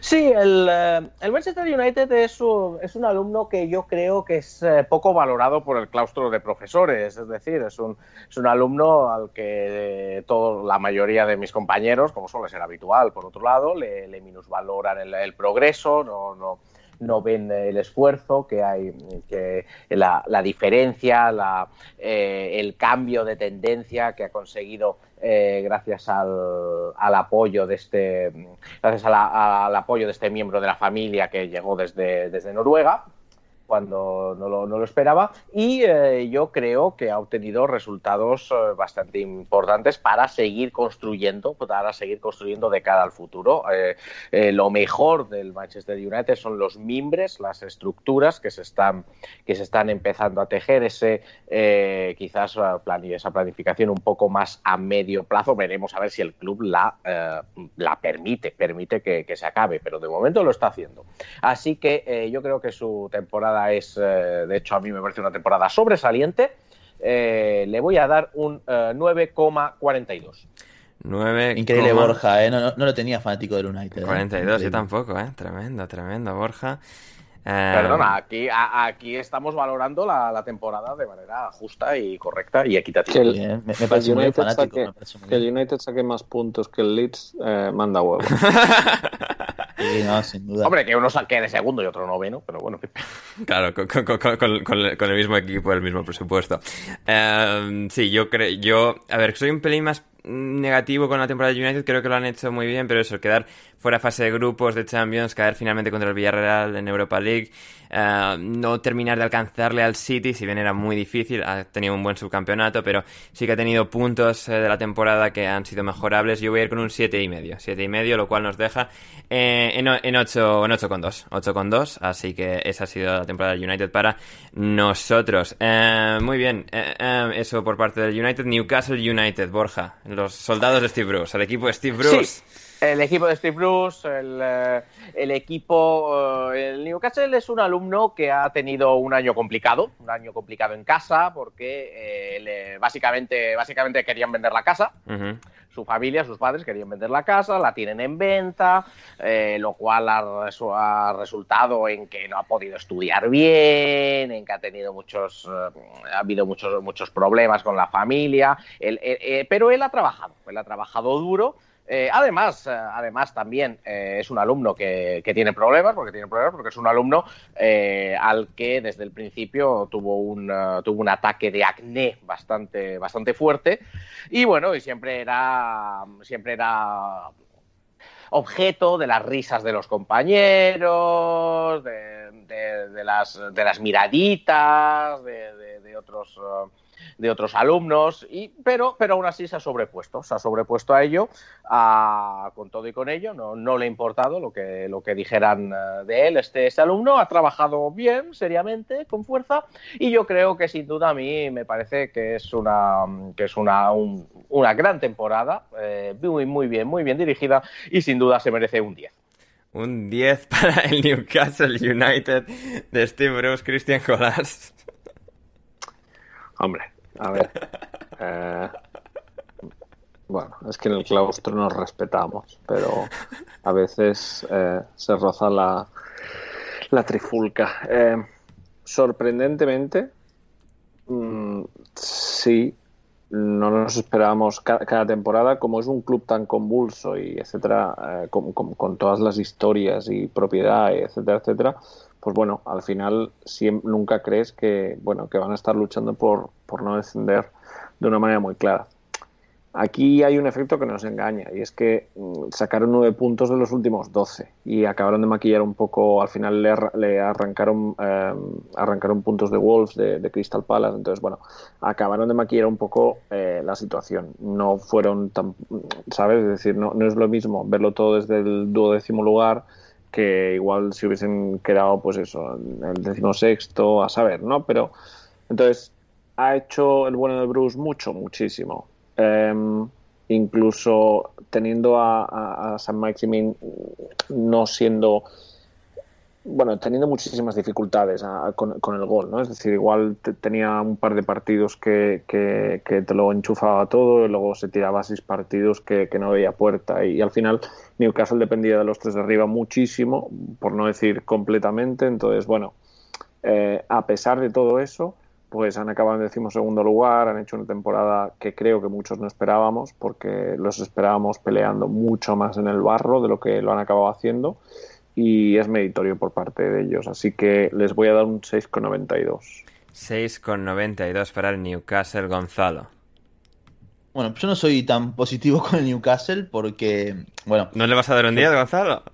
no, increíble, no, no, no, No, por, un por 10. supuesto, siempre. siempre- No, eh, obviamente reconozco que Steve Bruce ha logrado competir en la gran mayoría de escenarios también. No se realmente pasado por arriba por, por casi ningún equipo. Ha sobrevivido a la lesión de Dubravka, dándole lugar a Darlow, quizás manteniéndolo un poquito de más, pero un Darlow que ha respondido cuando el equipo lo ha necesitado. Han tenido suerte ambigua con los fichajes, con el de con el de Wilson, por ejemplo, creo que ha sido todo un éxito. Después el de Joe Willock, ni hablar, sobre todo, bueno, esos seis meses que se pasa este último tramo de temporada que a un nivel altísimo que quizás nadie esperaba. Han errado en otros como el de Fraser, el de Jamal Lewis, el de Jeff Hendrick, por ejemplo. Y al fin y al cabo, a ver, yo creo que tienen calidad suficiente como para estar a esta altura, de- hasta terminar esta posición de la Premier League, ¿no? Terminar décimos segundos. Pero tampoco podemos obviar que durante un tramo eh, estuvieron también muy cerca del, del Fulham, estuvieron a un, partido del Fulham de estar en descenso. Yo no, no creo que con la calidad de equipo que tienen eh, estén para pelear realmente ahí abajo. Al final sí reconozco el trabajo de Bruce, pero también en cierto punto creo que, que limita al propio equipo. Por eso les he puesto un 5, un aprobado bastante raspado. Un 5 para Gonzalo. Carol, yo voy a ir con un 6,5. 6,5 creo que han llegado un poco a, a su nivel, un poquito más quizás, y dado que la dinámica era tan mala, creo que tiene mérito. eh, creo que tiene mérito. Eh, lo que es eh, reflotar de esa forma el equipo porque entras en la mala dinámica y luego pues te puedes ir para abajo incluso aunque tengas muy buenos jugadores. Y creo que el hecho de resurgir y volver un poco al nivel natural donde deberían estar mínimo yo creo por la plantilla que tienen ha, tenido ha tenido ese mérito y con ese 6,5 nos deja eh, ese 6,5 nos deja en un 7,1 7,1 para el Newcastle United. Vamos ya con el Sheffield United en este caso el conjunto de Sheffield. Christian. Bueno pues el Sheffield pues ha sido una de las sorpresas negativas, sí, no, por el devenir y por cómo ha sucedido la temporada, seguramente. No nos tendría que haber sorprendido, quizás por de dónde venían también, ¿no? Porque el año pasado pues fue lo que hablábamos antes, que estas temporadas eh, más em, casuales que no causales. Entonces era algo como, bueno, estábamos viendo, yo, yo fui el primero eh, en esperar igual lo mismo o un poquito menos que el Sheffield del año pasado y me equivoqué por completo. Le tomaron la medida al, bueno de Wilder eh, de, principio a fin y lo que tenía en plantilla no dio, no dio de más. Eh, no ganó, creo, el primer partido, no sé si fue a finales de enero o a primeros de febrero. Eh, de hecho, la, gracia del Sheffield este año era a ver si iba a empatar con, los registros negativos del derby, ¿no? Imaginaos. Exacto. Entonces, bueno, ha sido una muy mala temporada por su parte, más que merecedores. La historia con Wilder acabó eh, fatal, tirando a, peor aún, eh, con el, nombramiento de Hacking Bottom. Eh, bueno, realmente yo no sé qué, qué, es lo que buscaban, porque el equipo estaba más que muerto y más que hundido. Así que nada, una pena, pero un, es el equipo con, peor calificación para mí, un 1,98. Un 1,98 para el Sheffield United por parte de Cristian Gonzalo. Bueno, la verdad que mi puntaje ya dentro que son 1. Eh, lo salva solamente haber llegado a cuartos de Fake Cup contra el Chelsea, caer en esa, en esa instancia pero es que es muy negativo todo. O sea, el rumbo que ha tomado el club, la pésima política de fichajes, que hay que decirlo también. El año pasado experimentan con algo parecido, pero tienen la suerte de que al final Sander Berch le sale muy bien. Pero es que desde la temporada pasada incluso está han traído jugadores como, eh, como Jack Rodwell, por ejemplo, como Panagiotis Retsos, que han aportado de forma testimonial. Y ni hablar, bueno, de lo que comenté con el Liverpool, el fichaje de Ryan Brewster, que son casi unos 26 millones por un futbolista que en, lo tengo acá anotado, 27 partidos de Ryan Brewster y una envidiable suma de 0 goles y 0 asistencias. Para un fichaje que se paga ese precio también, ¿no? Está bien que no es culpa exclusiva del futbolista, pero así todo, o sea, el valor que se paga, eh, que llega y no aporta absolutamente nada, porque más allá de goles tampoco ha aportado a nivel colectivo. El mejor jugador y el único que posiblemente se salve de una nota absolutamente negativa es la, es la de McGoldrick, que ha sido el único que ha prevalecido sobre un contexto súper negativo. Y bueno, toda esta suma, eh, perder también temprano en Carabao Cup, eh, ser el equipo con más derrotas, el, con menos goles a favor, solamente 20, hablan mucho también de, de la pobre temporada que ha hecho el equipo. Y cuidado, porque a mí yo tengo miedo de que sea uno de estos casos de equipo que baja muy golpeado de Premier y esté coqueteando con incluso un descenso a Football League 2, a Football League 1, perdón, la temporada que viene. No sería algo que me sorprendería y propiamente, como lo comentó Cristian con eh, el reemplazo de, Wilder por Hacking Bottom, te muestran también que en el club a nivel dirigencial las cosas no van demasiado bien. En fin, que mi nota son uno. Un uno, Borja. Bueno, a este, a este alumno he tenido que mirar varias veces la ficha y he tenido que mirar así eh, con, bastante atención porque, porque no lo reconocía. yo veía lo que me decía la ficha, me miraba al alumno y decía, pero, pero, pero no puede ser el mismo. O sea, no, no puede ser el mismo con, con, todo lo que, lo que viene aquí de la temporada pasada, pero no, no, es un alumno que desde muy pronto, desde el inicio del curso, decidió, bueno, decidió no tener interés, eh, eh, no se, hacía campana en la mayoría de las clases, eh, no venía.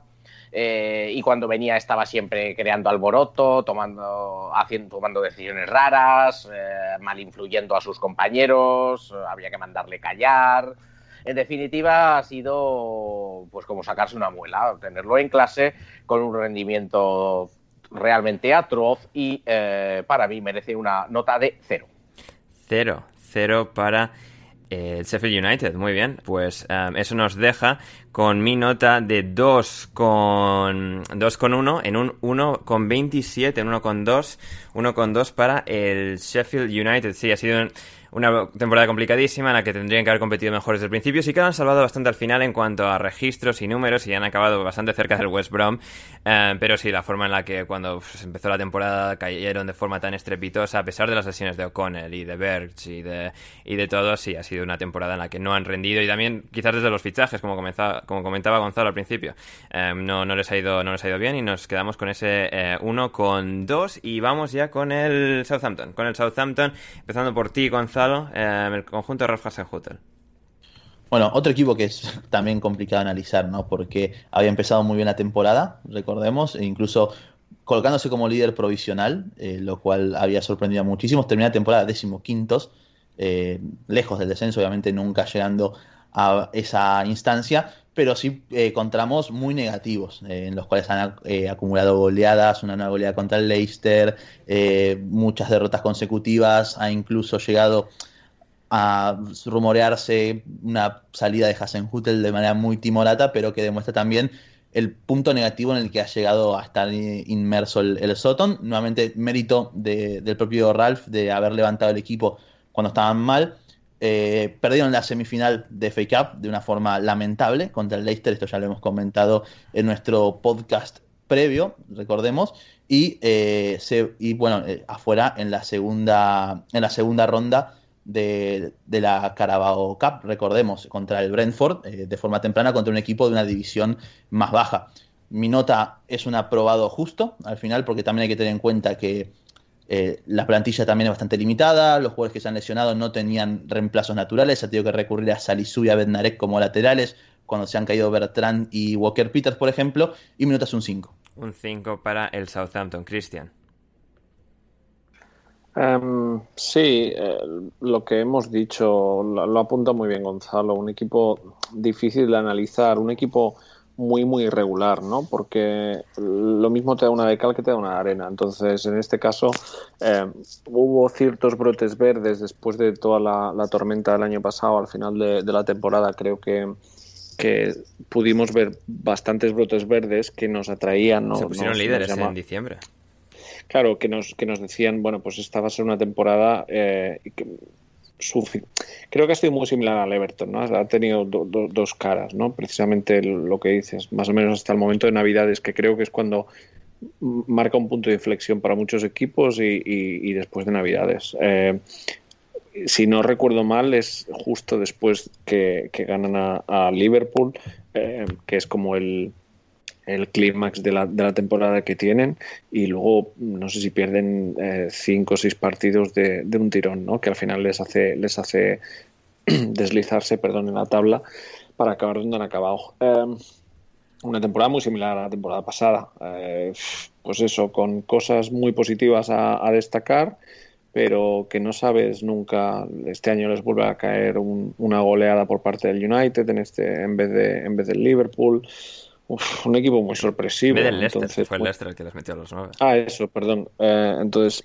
no sé, muy irregular, muy difícil. Eh, veremos. Si siguen en esta dinámica, al final es un equipo que está más condenado por eh, deshacerse de esas peleas de, del grupo de descenso que no por mucho más, a pesar de que yo creo que al final el hecho de que estuviera en la parte alta durante la primera parte de la temporada ha sido algo más más casuística que, otra cosa realmente. Entonces, bueno, mm, habrá que ver. Eh, lo han hecho bien, acaban aprobando un 5,69, eh, pero estos no es que progresen adecuadamente, sino que tienen que progresar. muy bien. Eh, Borja. Sí, el Southampton es, es, un alumno un tanto misterioso, un alumno que, que a veces te sorprende, te sorprende y te presenta un trabajo muy bueno, un ejercicio muy bueno pero que en realidad el problema que tiene es un problema de medios, ¿no? Es un problema, claro, no, no, no tiene el mejor portátil, eh, la, la, la, mochila ya, ya la tiene un poco, ya la tiene un poco vieja, la verdad, ¿no? Tiene que, tiene, la tiene con algún que otro remiendo. Y, eh, entonces a veces, eh, a veces piensas que puede dar más, pero luego de repente te das cuenta de que en realidad pues está ahí más o menos para, para mantenerse. Así que yo creo que ha hecho una temporada correcta, sin eh, alaracas. Yo creo que se le podría pedir quizás un poquito más, eh, pero tampoco mucho más. Necesita desde luego mejorar, sobre todo esa es un equipo que nunca se sabe muy bien lo que va a hacer, ¿no? Y, suele llevarse esos, eh, esas goleadas, aunque luego se, se, repone bien, lo cual es positivo. Así que yo le voy a dar un 5,25. 5,25 para el Southampton, sí, yo creo que ha sido una temporada con, esos, con ese pico en Navidades que alcanzan eh, el liderato de la Premier League y creo que al final la lesión de Danny Ings y las limitaciones de la plantilla creo que hacen, en mi caso, justificar un poco más la, mala temporada o el, mal final del Southampton de, de Hasenhutel y por tanto yo les doy un 6,5 lo cual nos deja en una nota final de 5,6. 5,6 para el Southampton, para el Southampton.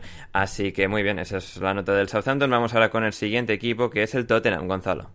Bueno, eh, otro equipo no complicado de analizar, sino uno de mis suspendidos. Le he puesto un 4 al Tottenham. Eh, han empezado bien, esto es indudable, con Mourinho, eh, sobre todo aprovechando el juego entre Kane y Son, la conexión a la contra, armando un bloque defensivo que está a buen nivel, con Hoybier como el ancla del equipo pero bueno, eh, al final los jugadores han bajado el rendimiento, que creo que estaban por encima de lo que podían ofrecer, caso Uriel, caso Reguilón, el propio Rick Dyer, y en cuanto han bajado un poquito el nivel, se, han, se le han pegado básicamente un golpe de realidad enorme que los ha tenido, bueno, eh, rascando puestos de, Europa League básicamente. Eh, perdón, ¿de Europa League o de Conference? Eh, bueno, ambos. De Conference. A, ver, han acabado en Conference, pero sí estaban ahí. Sí, de Conference, sí, sí, sí. De, Conference League, que esto, a ver, tampoco es el objetivo que habían, que buscaban claramente, ¿no? Creo que han hecho fichajes que han llamado cierta ilusión, el regreso de Bale, que ha jugado muy poco, pero que ha hecho muchos registros, bastante números este, por lo poco que ha jugado pero nuevamente la dirección de, plantilla es mala porque siguen teniendo posiciones en las que tienen jugadores totalmente anticompetitivos, como toda la línea defensiva, como el acompañante de, de cuando no es en Don Belé, y esto obviamente les ha, les ha castigado mucho, ¿no? Eh, al final sí tienen la final de, contra el City de Carabao Cup, pero es que estuvieron muy lejos de ganarla, con Mason recién reemplazando a Mourinho, y no sé, Mucha gente dice que el Tottenham está cada vez más cerca de conseguir títulos, pero a mí no me parece, sinceramente. Creo que esta temporada han dado un paso atrás enorme, que la final de Carabao es algo circunstancial. Y ojalá me equivoque por los fanáticos del Tottenham, por supuesto, porque es muy sufrido tener quizás uno de los mejores momentos del último tiempo del equipo sin haberlo consagrado, consolidado con un título. Pero también es que el caso Kane no, no invitan al optimismo, esa es la realidad. Al final, por toda temporada realizada, mi nota es un 4 un 4 para el Tottenham. Borja. Bueno, el Tottenham es un, eh, es un alumno difícil de, difícil de evaluar porque, claro, el, Tottenham por un lado se, ha mudado a una casa nueva, una casa muy moderna, una casa muy bonita, donde tiene todos los medios, donde se esperaba, se esperaba de, él, bastante más, de bastante más, eh, venía de una de unos años eh, buenos, pero sin embargo al, final su rendimiento ha sido un poco decepcionante. Ha conseguido no dejarse caer, lo cual yo creo que es, eh, que es bueno, ¿no? ha caído pero, pero no, nos ha dejado ir, eh, pero sí que es cierto que posiblemente eh, aspiraba a algo más. Así que yo creo que ha sido una temporada correcta, mm, sin llegar posiblemente al bien, yo le voy a dar un 5,63. 5,63 al Tottenham Christian. El equipo cangrejo, porque van, van hacia atrás. Em, lo que dice Gonzalo, en ningún momento, sí, estaban en la final de, la Copa de la Liga, pero en ningún momento, en ningún momento daba la sensación que, es un equipo que está mucho más cercano a conseguir un título que, que, incluso a disputarlo, sinceramente. Em, bueno, poco que decir. Eh, cambio de técnico, eh, viniendo de donde venían, pues no ha funcionado, se vio en su momento. Yo siempre he estado muy esperanzado en que pudiera funcionar y que fuese una buena oportunidad para, para lo bueno de Jose y no sea así.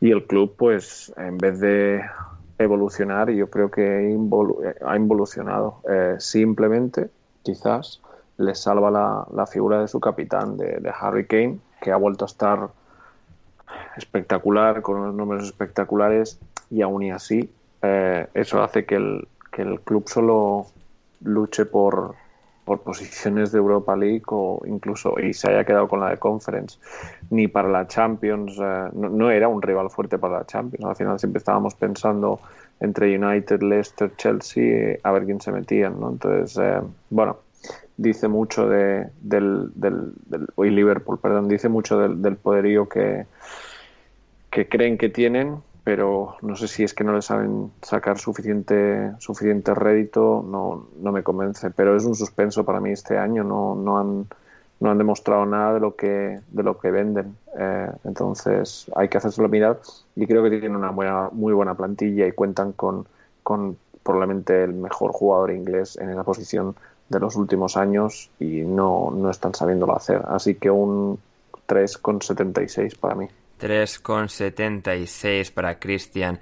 Colas, sí, yo suscribo todo lo que habéis dicho, especialmente de Gonzalo y Cristian en este caso. Tenían a Son, tenían a Kane, en un equipo que parecía que podía eh, entrar en Champions con el gran comienzo de temporada que, que hicieron y se han diluido como un azucarillo. han clasificado a la Conference League, han quedado por encima del Arsenal, han llegado a... El, batacazo que se pegan Under en, Europa League, que no, no sé si lo hemos comentado. No, también, no, es verdad, joder, el partido con Zagreb, ostras, me había, había borrado la memoria, ¿no? Estos se eliminaron, pero ¿contra quién? Joder, Dinamo de Zagreb, sí, sí, sí. Eso fue, fue una actuación muy, muy humillante del, del um, Tottenham y por lo tanto yo me voy a quedar en un 4, quizás sea hasta generoso, pero es uh, un 4, lo cual nos deja en un 4 con 3 para los Spurs. Para los Spurs un 4 con 3. Y Borja, nos vamos ahora con el West Brom de Slaven Village y uh, Big Sam Allardyce.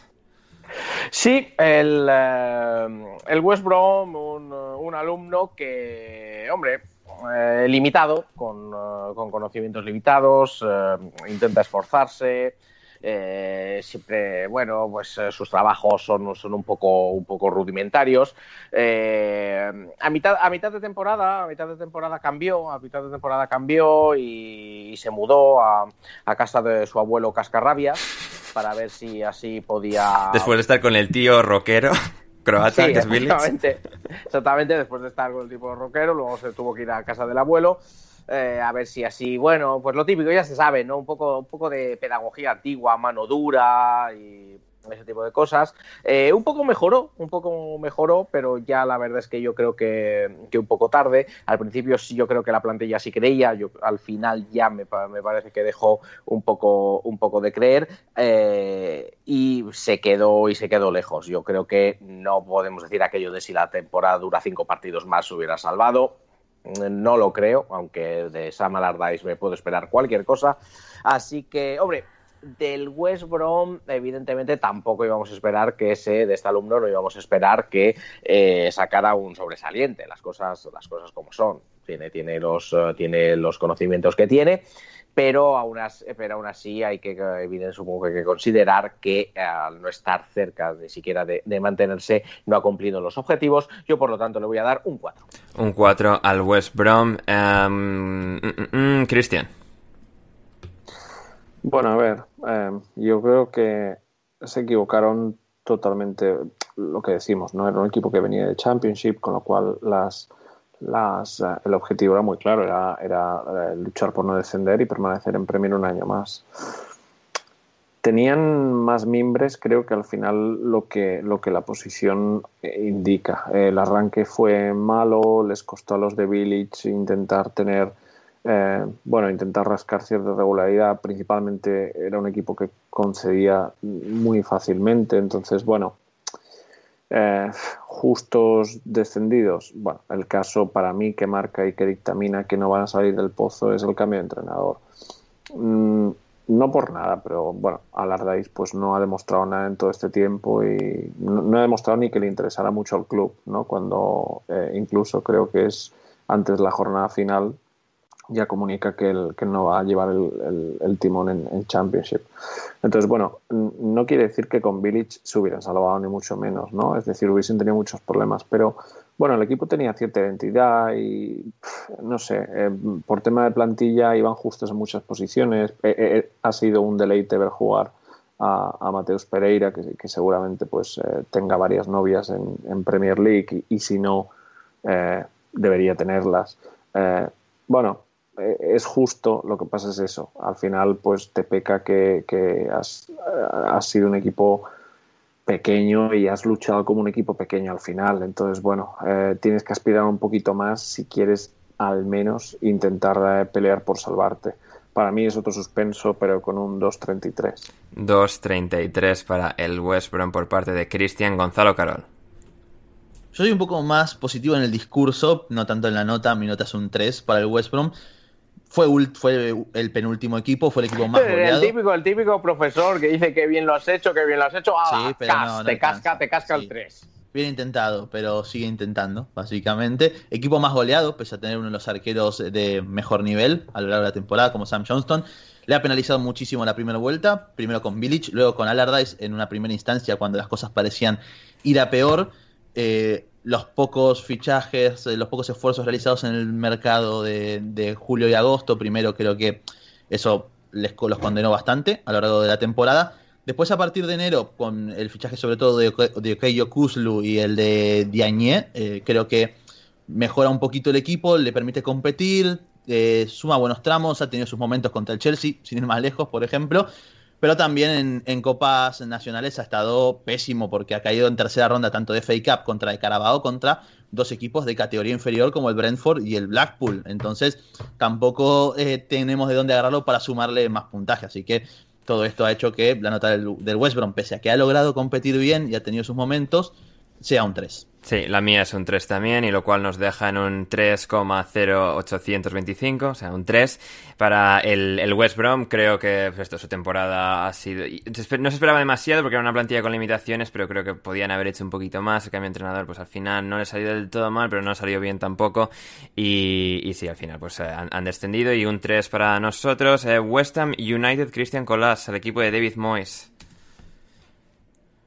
Pues em, la sorpresa, una de las sorpresas positivas, si no la más positiva realmente. Y pues lo mismo, eh, recogiendo un poco el hilo de la temporada pasada, al final evaluamos las evaluamos al final en base a lo que han hecho, pero prevemos al principio por del dónde vienen, ¿no?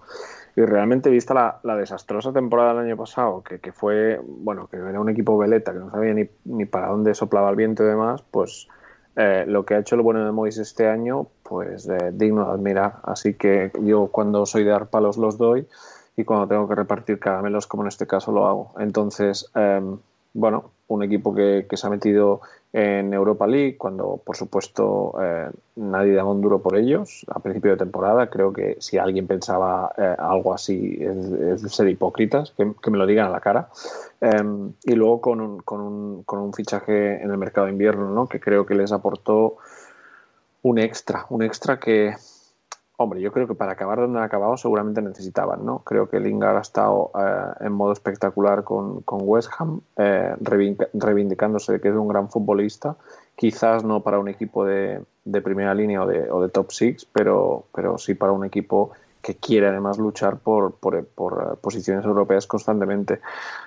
Lo han hecho muy bien, han sido mm, candidatos desde el primer momento a, a meterse en Europa, han sido regulares estando ahí en esa posición en algún momento estuvieron coqueteando con la Champions, pero bueno, como le pasó a Everton, etcétera, etcétera, y al final ellos han conseguido quedarse. Eh, lo han hecho muy bien. Para mí, eh, de las mejores notas, eh, ocupando esas posiciones intermedias, un 8.57. 8.57 para el West Ham. Gonzalo Carol.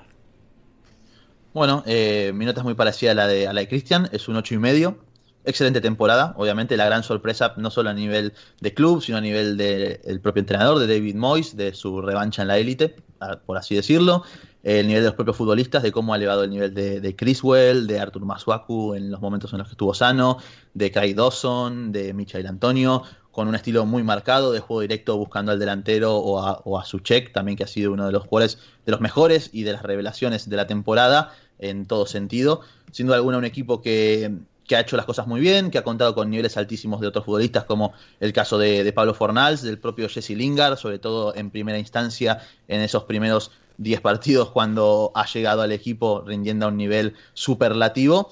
Le resta un poquito quedarse en quinta y cuarta ronda de FA Cup y Carabao ante equipos a priori que eran superiores como el United y el Everton, pero no deja de ser, a ver, este, una nota más que destacable. Es de hecho el tercer equipo al que más nota le he dado, solamente por detrás de Chelsea y Manchester City. Así que eso habla también de, la valoración que, que, hago ellos. Repito nuevamente, un 8,5. 8 y medio, eh, Borja. Bueno, pues eh, el West Ham, eh, que siempre tiene, claro, tiene el problema de estar eh, al fondo de la clase, porque claro, sentarse por orden alfabético le toca estar, les toca estar al final, no, no, no, no, es muy bien considerado, se, ríen, se reían de ellos al principio, incluso gente del claustro no, no pensaba que, que, fuese a hacerlo. Además, claro, además también es un alumno que es un poco difícil de comprender por su acento, o sea, su acento cerrado escocés eh, es, complicado, sin embargo, yo creo que eh, ha sorprendido. Ha sorprendido por su trabajo, no solo por su trabajo, sino también por eh, la excelente presentación y lo, muy divertido que ha sido leer todos los exámenes que ha, que ha hecho y que ha excedido las, las prestaciones que se esperaban de él. Por lo tanto, yo le voy a dar un 10 un 10 para el West Ham United, lo cual nos deja con mi nota de 8 con 80, bueno, no con 85, no, 8,5, 8 y medio nos deja en un 8,8, 8,8 para el West Ham United, un equipo que a mí no me hubiese sorprendido que descendiese esta temporada, casi entra en Champions. O sea, ha sido una temporada espectacular con el pequeño déficit... Ander Iturralde, especialista de fútbol inglés del podcast de Aguas Internacionales. A que sí, ¿eh? A que sí, a que sí. Eh, y al final, el, pequeño déficit de las copas, pero lo demás, eh, espectacular, espectacular. El, el West Ham, vamos con el último, el Wolverhampton Wanderers, que si tenía acento escocés el West Ham, Borja, el Wolverhampton con su acento portugués. ¿Qué tal temporada ha hecho? Sí, este, bueno, este alumno de intercambio portugués que lleva ya varias, eh, varios años en el instituto, que, que bueno, los, los, dos primeros años eh, se integró bien, pero sin embargo este año eh, ha tenido un problema y es que hubo un par de, miembros de su familia que estaban aquí y que, y que se fueron, se fueron durante el verano, no pudo, no pudo contar con ellos. Y también se le ha visto un poco, este año por ejemplo, Ander, a este alumno he visto a la familia un poco desganada. Es decir, el, eh, su padre, el señor portugués de la, de la barba larga, eh, ha venido mucho menos a las tutorías. Se le veía como, como ya un poco, como ya un poco de salida la verdad, con, poco muestra de, poco de interés. Además, eh, siempre que venía decía lo mismo, siempre venía decía lo mismo. Yo recuerdo que mi compañero, mi compañero, el profesor de lengua argentina, Gonzalo Carol, siempre decía, es que este, este tipo portugués es que no, no, no cambia nunca el, argumento que nos dice aquí en las reuniones. Y, eh, y, la verdad es que ha sido, yo creo, una de las eh, posiblemente grandes decepciones del, de la temporada. Así que yo, en este caso, al Wolverhampton Wanderers le voy a dar un 4,87. 4,87, Gonzalo. Familia hoy se come. Eh, mi nota para el Wolves es un 2. Es el segundo peor equipo por detrás del Sheffield en mi valoración. Me voy a sacar rápido lo, de las competencias de las copas domésticas afuera en quinta ronda de contra Soto. Un 2. Un 2. Afuera de segunda ronda de Carabao contra el Stoke, por lo cual quizás sea un, un indicativo de lo que se iba a venir. Un enorme paso atrás a nivel competitivo, sin duda alguna. Un sistema que se ha caído por completo tras la terrible y desafortunada baja de Raúl Jiménez. Futbolista por debajo del nivel esperado, sin duda alguna, que venían siendo claves en los en los, en estos años en Premier. Caso de Cody, caso de Willy Bolly, de, Adama respecto a la temporada pasada. Por nombrar algunos, Rubén Neves, para mí ha sido una de las grandes decepciones de esta temporada.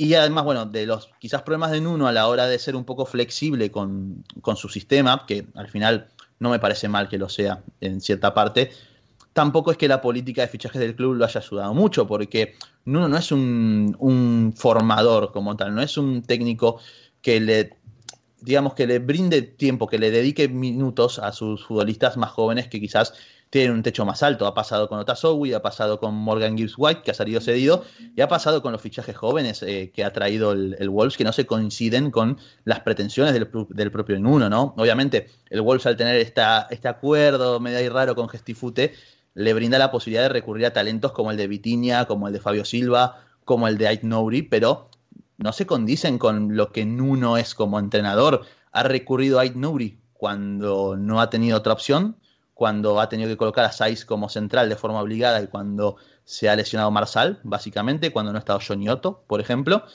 Ben Vitinia, que ha sido testimonial, y Fabio Silva cuando William José no ha dado la talla cuando ha llegado, cuando Raúl Jiménez se ha caído, pero no les ha dado lugar para poder progresar y desarrollarse como futbolistas y tener minutos, sobre todo teniendo en cuenta lo que desembolsó el equipo por ellos. Todo esto, obviamente, no le hace ningún favor a Nuno, un Nuno que tampoco creo que ha estado a la altura de las, de las circunstancias y que terminan con su, con su etapa en, en el Molinox. En este caso, repito, un 2 y creo que es más que merecido y quizás estoy siendo generoso. Cristian Colás. Bueno, pues eh, para acabar les voy a dar un 5,08. Mm, me aprueban justo porque, bueno, porque al final han estado ahí, han competido y demás. Creo que han pagado esta temporada terriblemente el, el esfuerzo hecho el año pasado en, en Europa League eh, y se les ha notado. Eh, pocos cambios de piezas y además de los cambios, eh, creo que han pagado de manera sublime la, la baja de, de Raúl Jiménez. Eh, William José no ha sido relevo de Raúl. Creo que Wolves tenía el Raúl dependencia por el, por el estilo de juego y demás. Como bien dice Gonzalo, creo que todo el mundo se ha dejado llevar viendo que había equipos peores y que seguramente iba a ser muy complicado entrar en Europa de nuevo. Eh, entonces, bueno, era como dejarse llevar. No vamos a bajar, pero va a ser imposible. Y a lo mejor si apretamos por tal de entrar en Europa, las cosas nos pueden complicar más al final eso se contagia, han competido, han sido muy regulares, no sabías muy bien eh, qué partido ibas a ver de los, de los Wolves, incluso el, recuerdo el año pasado que era un equipo muy intenso, ¿no? que hacía las cosas, eh, era un equipo muy corrosivo, que no te dejaba, no te dejaba jugar, eh, lo, hacía, lo sabían hacer muy bien, ganaron varios partidos en los últimos minutos debido a las contras que, que te ejecutaban y este año no, ha sido todo lo contrario. Entonces, bueno, siguen en Premier, no nos olvidemos, creo que es el tercer año en Premier consecutivo que llevan, entonces bueno, también es un equipo muy reciente, con lo cual han hecho bien las cosas, veremos, ahora tienen que dar otro paso al frente para, para determinar qué es lo que quieren hacer y, y, eso, han aprobado justito porque esperábamos un poco más, pero bueno, tampoco se les puede se les podía pedir mucho más de lo que de lo que han hecho. No, eh, sí, eh, bastante de acuerdo y yo final les di un poquito más de nota por la lesión de Raúl Jiménez y que fue un golpe muy duro, pero al final creo que pues, no estar muy preparados en el mercado de fichajes, fichar a Fabio Silva, quizás eh, a hacer demasiado y demás y luego el rendimiento de muchos jugadores, además, de, además del de Nuno, em, deja mi nota en un 4,7, lo cual nos deja en un 4 con 1625, un 4 con 1 para eh, Nuno, un 4 con 1 para Nuno en el Wolverhampton Wanderers, el Wolverhampton Wanderers que se queda con esa nota por parte de nosotros y llegamos al final de la primera edición de alineación indebida, espero que lo hayáis disfrutado, nosotros dando las notas de la Premier League en esta temporada 2020-2021. Eh, volvemos el próximo lunes con la segunda edición de Alineación Indebida previa de la Eurocopa. No os lo vais a querer perder. Vamos a tra tratar a Inglaterra y también a, muchas más de las selecciones que, vamos a cubrir en la Eurocopa, como decía eh, en el, el, último episodio del podcast anterior, eh, que vamos a cubrir con tres programas semanales. Así que estad muy atentos a Alineación Indebida. Si nos escucháis, si nos escucháis por iVoox, dadle a like, eh, retuitead, retuiteadlo en Twitter. O sea, o sí. vamos, vamos, vamos, venga, ¿eh? Sí. Hay, que darse, sí. hay que darse vidilla, ¿eh? Sí, sí, sí. Like en iVoox, retweet en likes, Twitter, por favor. likes en Twitter, en todas partes, difundidlo, por favor. Que queremos llevar este podcast a, nu a, nuevas cotas, a nuevas cotas que nunca habíamos alcanzado. O sea, com com comentádselo, al al panadero, comentádselo, comentádselo al, al portero según salgáis de casa, no sé, comentádselo a la ingeniera que os vaya, que os vaya a reparar la lavadora, por ejemplo. Sí. Si, si, hacéis, si hacéis mucho ruido en, en redes sociales y, y, y, lo hacéis grande y, y, suena muchísimo, el próximo podcast vamos a dar las notas desde Championship hasta National League South, sin parar. No, no pararemos. ¿vale? 20 horas de programa, 20 horas de programa. Vamos a estar sí. dando notas. Así que sí, difundidlo, por favor, hacednos crecer. Eh, suscribiros al podcast en vuestra, suscribíos al podcast en vuestra plataforma favorita. Creo que solo nos falta Apple, ya estamos en todas las demás. Apple, si no está ya, le faltan unas horas. A ver, el señor, el señor Luis Apple, a ver si. Sí, sí, por favor, de, por favor. Un poco de prisa. Sí, sí, sí, que Apple se, se ponga uh, las pilas para para subir el podcast, para procesarlo y que ya esté ahí disponible. Estamos en todo el resto de plataformas. Eh, muchas gracias a todos, muchas gracias a ti, Borja. Tenemos, eh, tenemos eh, la, ¿No tenemos la clasificación de las notas, Ander? De, ah, bueno, de sí. mejor al peor y eso. no, no, no, las tengo ordenadas. A ver, tenemos arriba al Manchester City, al Manchester City en primer lugar, si no me equivoco. Sí, así es. Tenemos en la zona de 8 al, al, al West Ham, al Chelsea, al Leicester y al Manchester United en la zona de 7. Tenemos al Aston Villa, tenemos al Leeds, tenemos al Newcastle, al Liverpool, y luego ya van viéndolo el resto y abajo del todo pues tenemos al Sheffield United. No, el Newcastle 7, bien, bien, bien. Sí, sí, sí. Y sí, los suspensos para Arsenal, eh, um, Everton, Fulham, um, Sheffield United, Tottenham, West Brom y Wolverhampton. Así que esos han sido nuestros suspensos. Todos los demás han aprobado en nuestras notas de la Premier League temporada 2020-2021. El primer podcast de alineación indebida, el primer episodio, nuestro episodio de estreno. Muchas gracias, Borja, por estar hoy aquí. Nada, gracias a ti, Ander, gracias a todos uh, los oyentes, a todas las oyentes, que sobre todo a, sobre todo a las oyentes, que eso se me olvidó de decirlo, que queremos que se signifiquen, que queremos que nos, que nos acompañen, que digan que están, que están ahí por, uh, por, haber, uh, por haberse venido, que perdonen, que haya, por aquí todavía algunas cajas de por medio, Ander, Ander no ha acabado de sacar los discos. Son muchas cosas, Borja, son muchas cosas. Y tal, y, las cajas, las cajas de los gorros, que son 24. Sí, eh, exacto, exacto. Los, los tiene ahí, todos metidos. Quiere, quiere, quiere más cajones en la cómoda y tal. Y, pero sí, sí, que está así un poco desordenado, pero gracias por estar, por estar con nosotros. Esperemos que sigan en el, eh, en los demás episodios. Y bueno, si han llegado hasta aquí, que por favor que nos lo hagan saber eh, con un comentario con la palabra clave aguas internacionales. aguas internacionales, eh, porque es lo que está entre nosotros, entre todos nosotros en esta alineación indebida que hemos tenido hoy. Muchísimas gracias, Gonzalo, por estar hoy en el primer episodio. Muchas gracias a vos, Anders. Todo un honor estar acá en, en el episodio estreno, uno de los que además más me divierto y entretengo grabando, así que nada, a los demás gracias por llegar hasta acá, ha sido una turra bastante importante y bueno, no se olviden sobre todo de compartir, de dar retweet y like, que es lo más importante y lo que más nos va a ayudar a seguir progresando y que estén atentos porque se vienen novedades muy, muy buenas y muy importantes. Así es, y gracias Cristian. Un placer estar en el primer programa de Alineación Indebida, el programa de Ander y Turralde, así que nada, muchísimas gracias como siempre, por contar conmigo. Nada, el placer ha sido todo nuestro, Cristian. Muchísimas gracias. Y eso, yo soy Ander Iturralde. Muchísimas gracias a todos por estar al otro lado, por escucharnos en este primer episodio, en este estreno. Volvemos el próximo lunes, como decía, con episodio previa de, de la Eurocopa. Hasta entonces, suscribiros, dadle al like, de retuitearlo, difundidlo por todas partes, que lo agradecemos muchísimo. Y como decía, volvemos el lunes. Y hasta entonces, pasadlo bien.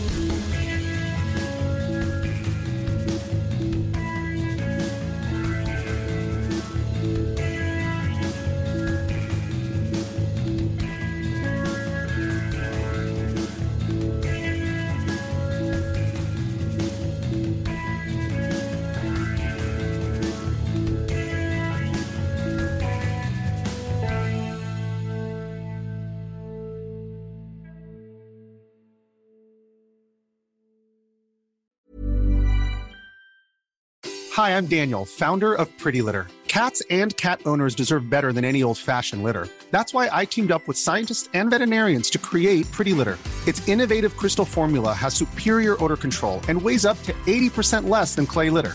Pretty Litter even monitors health by changing colors to help detect early signs of potential illness. It's the world's smartest kitty litter. Go to prettylitter.com and use code ACAST for 20% off your first order and a free cat toy. Terms and conditions apply. See site for details. Hold up. What was that? Boring. No flavor. That was as bad as those leftovers you ate all week. Kiki Palmer here, and it's time to say hello to something fresh and guilt-free. Hello Fresh. Jazz up dinner with pecan-crusted chicken or garlic butter shrimp scampi. Now that's music to my mouth. Hello Fresh. Let's get this dinner party started. Discover all the delicious possibilities at hellofresh.com. Hey, it's Paige DeSorbo from Giggly Squad. High quality fashion without the price tag. Say hello to Quince. I'm snagging high-end essentials like cozy cashmere sweaters, sleek leather jackets, fine jewelry, and so much more. With Quince being 50 to 80% less than similar brands. And they partner with factories that prioritize safe, ethical, and responsible manufacturing. I love that. Luxury quality within reach. Go to quince.com slash style to get free shipping and 365 day returns on your next order. Quince.com slash style.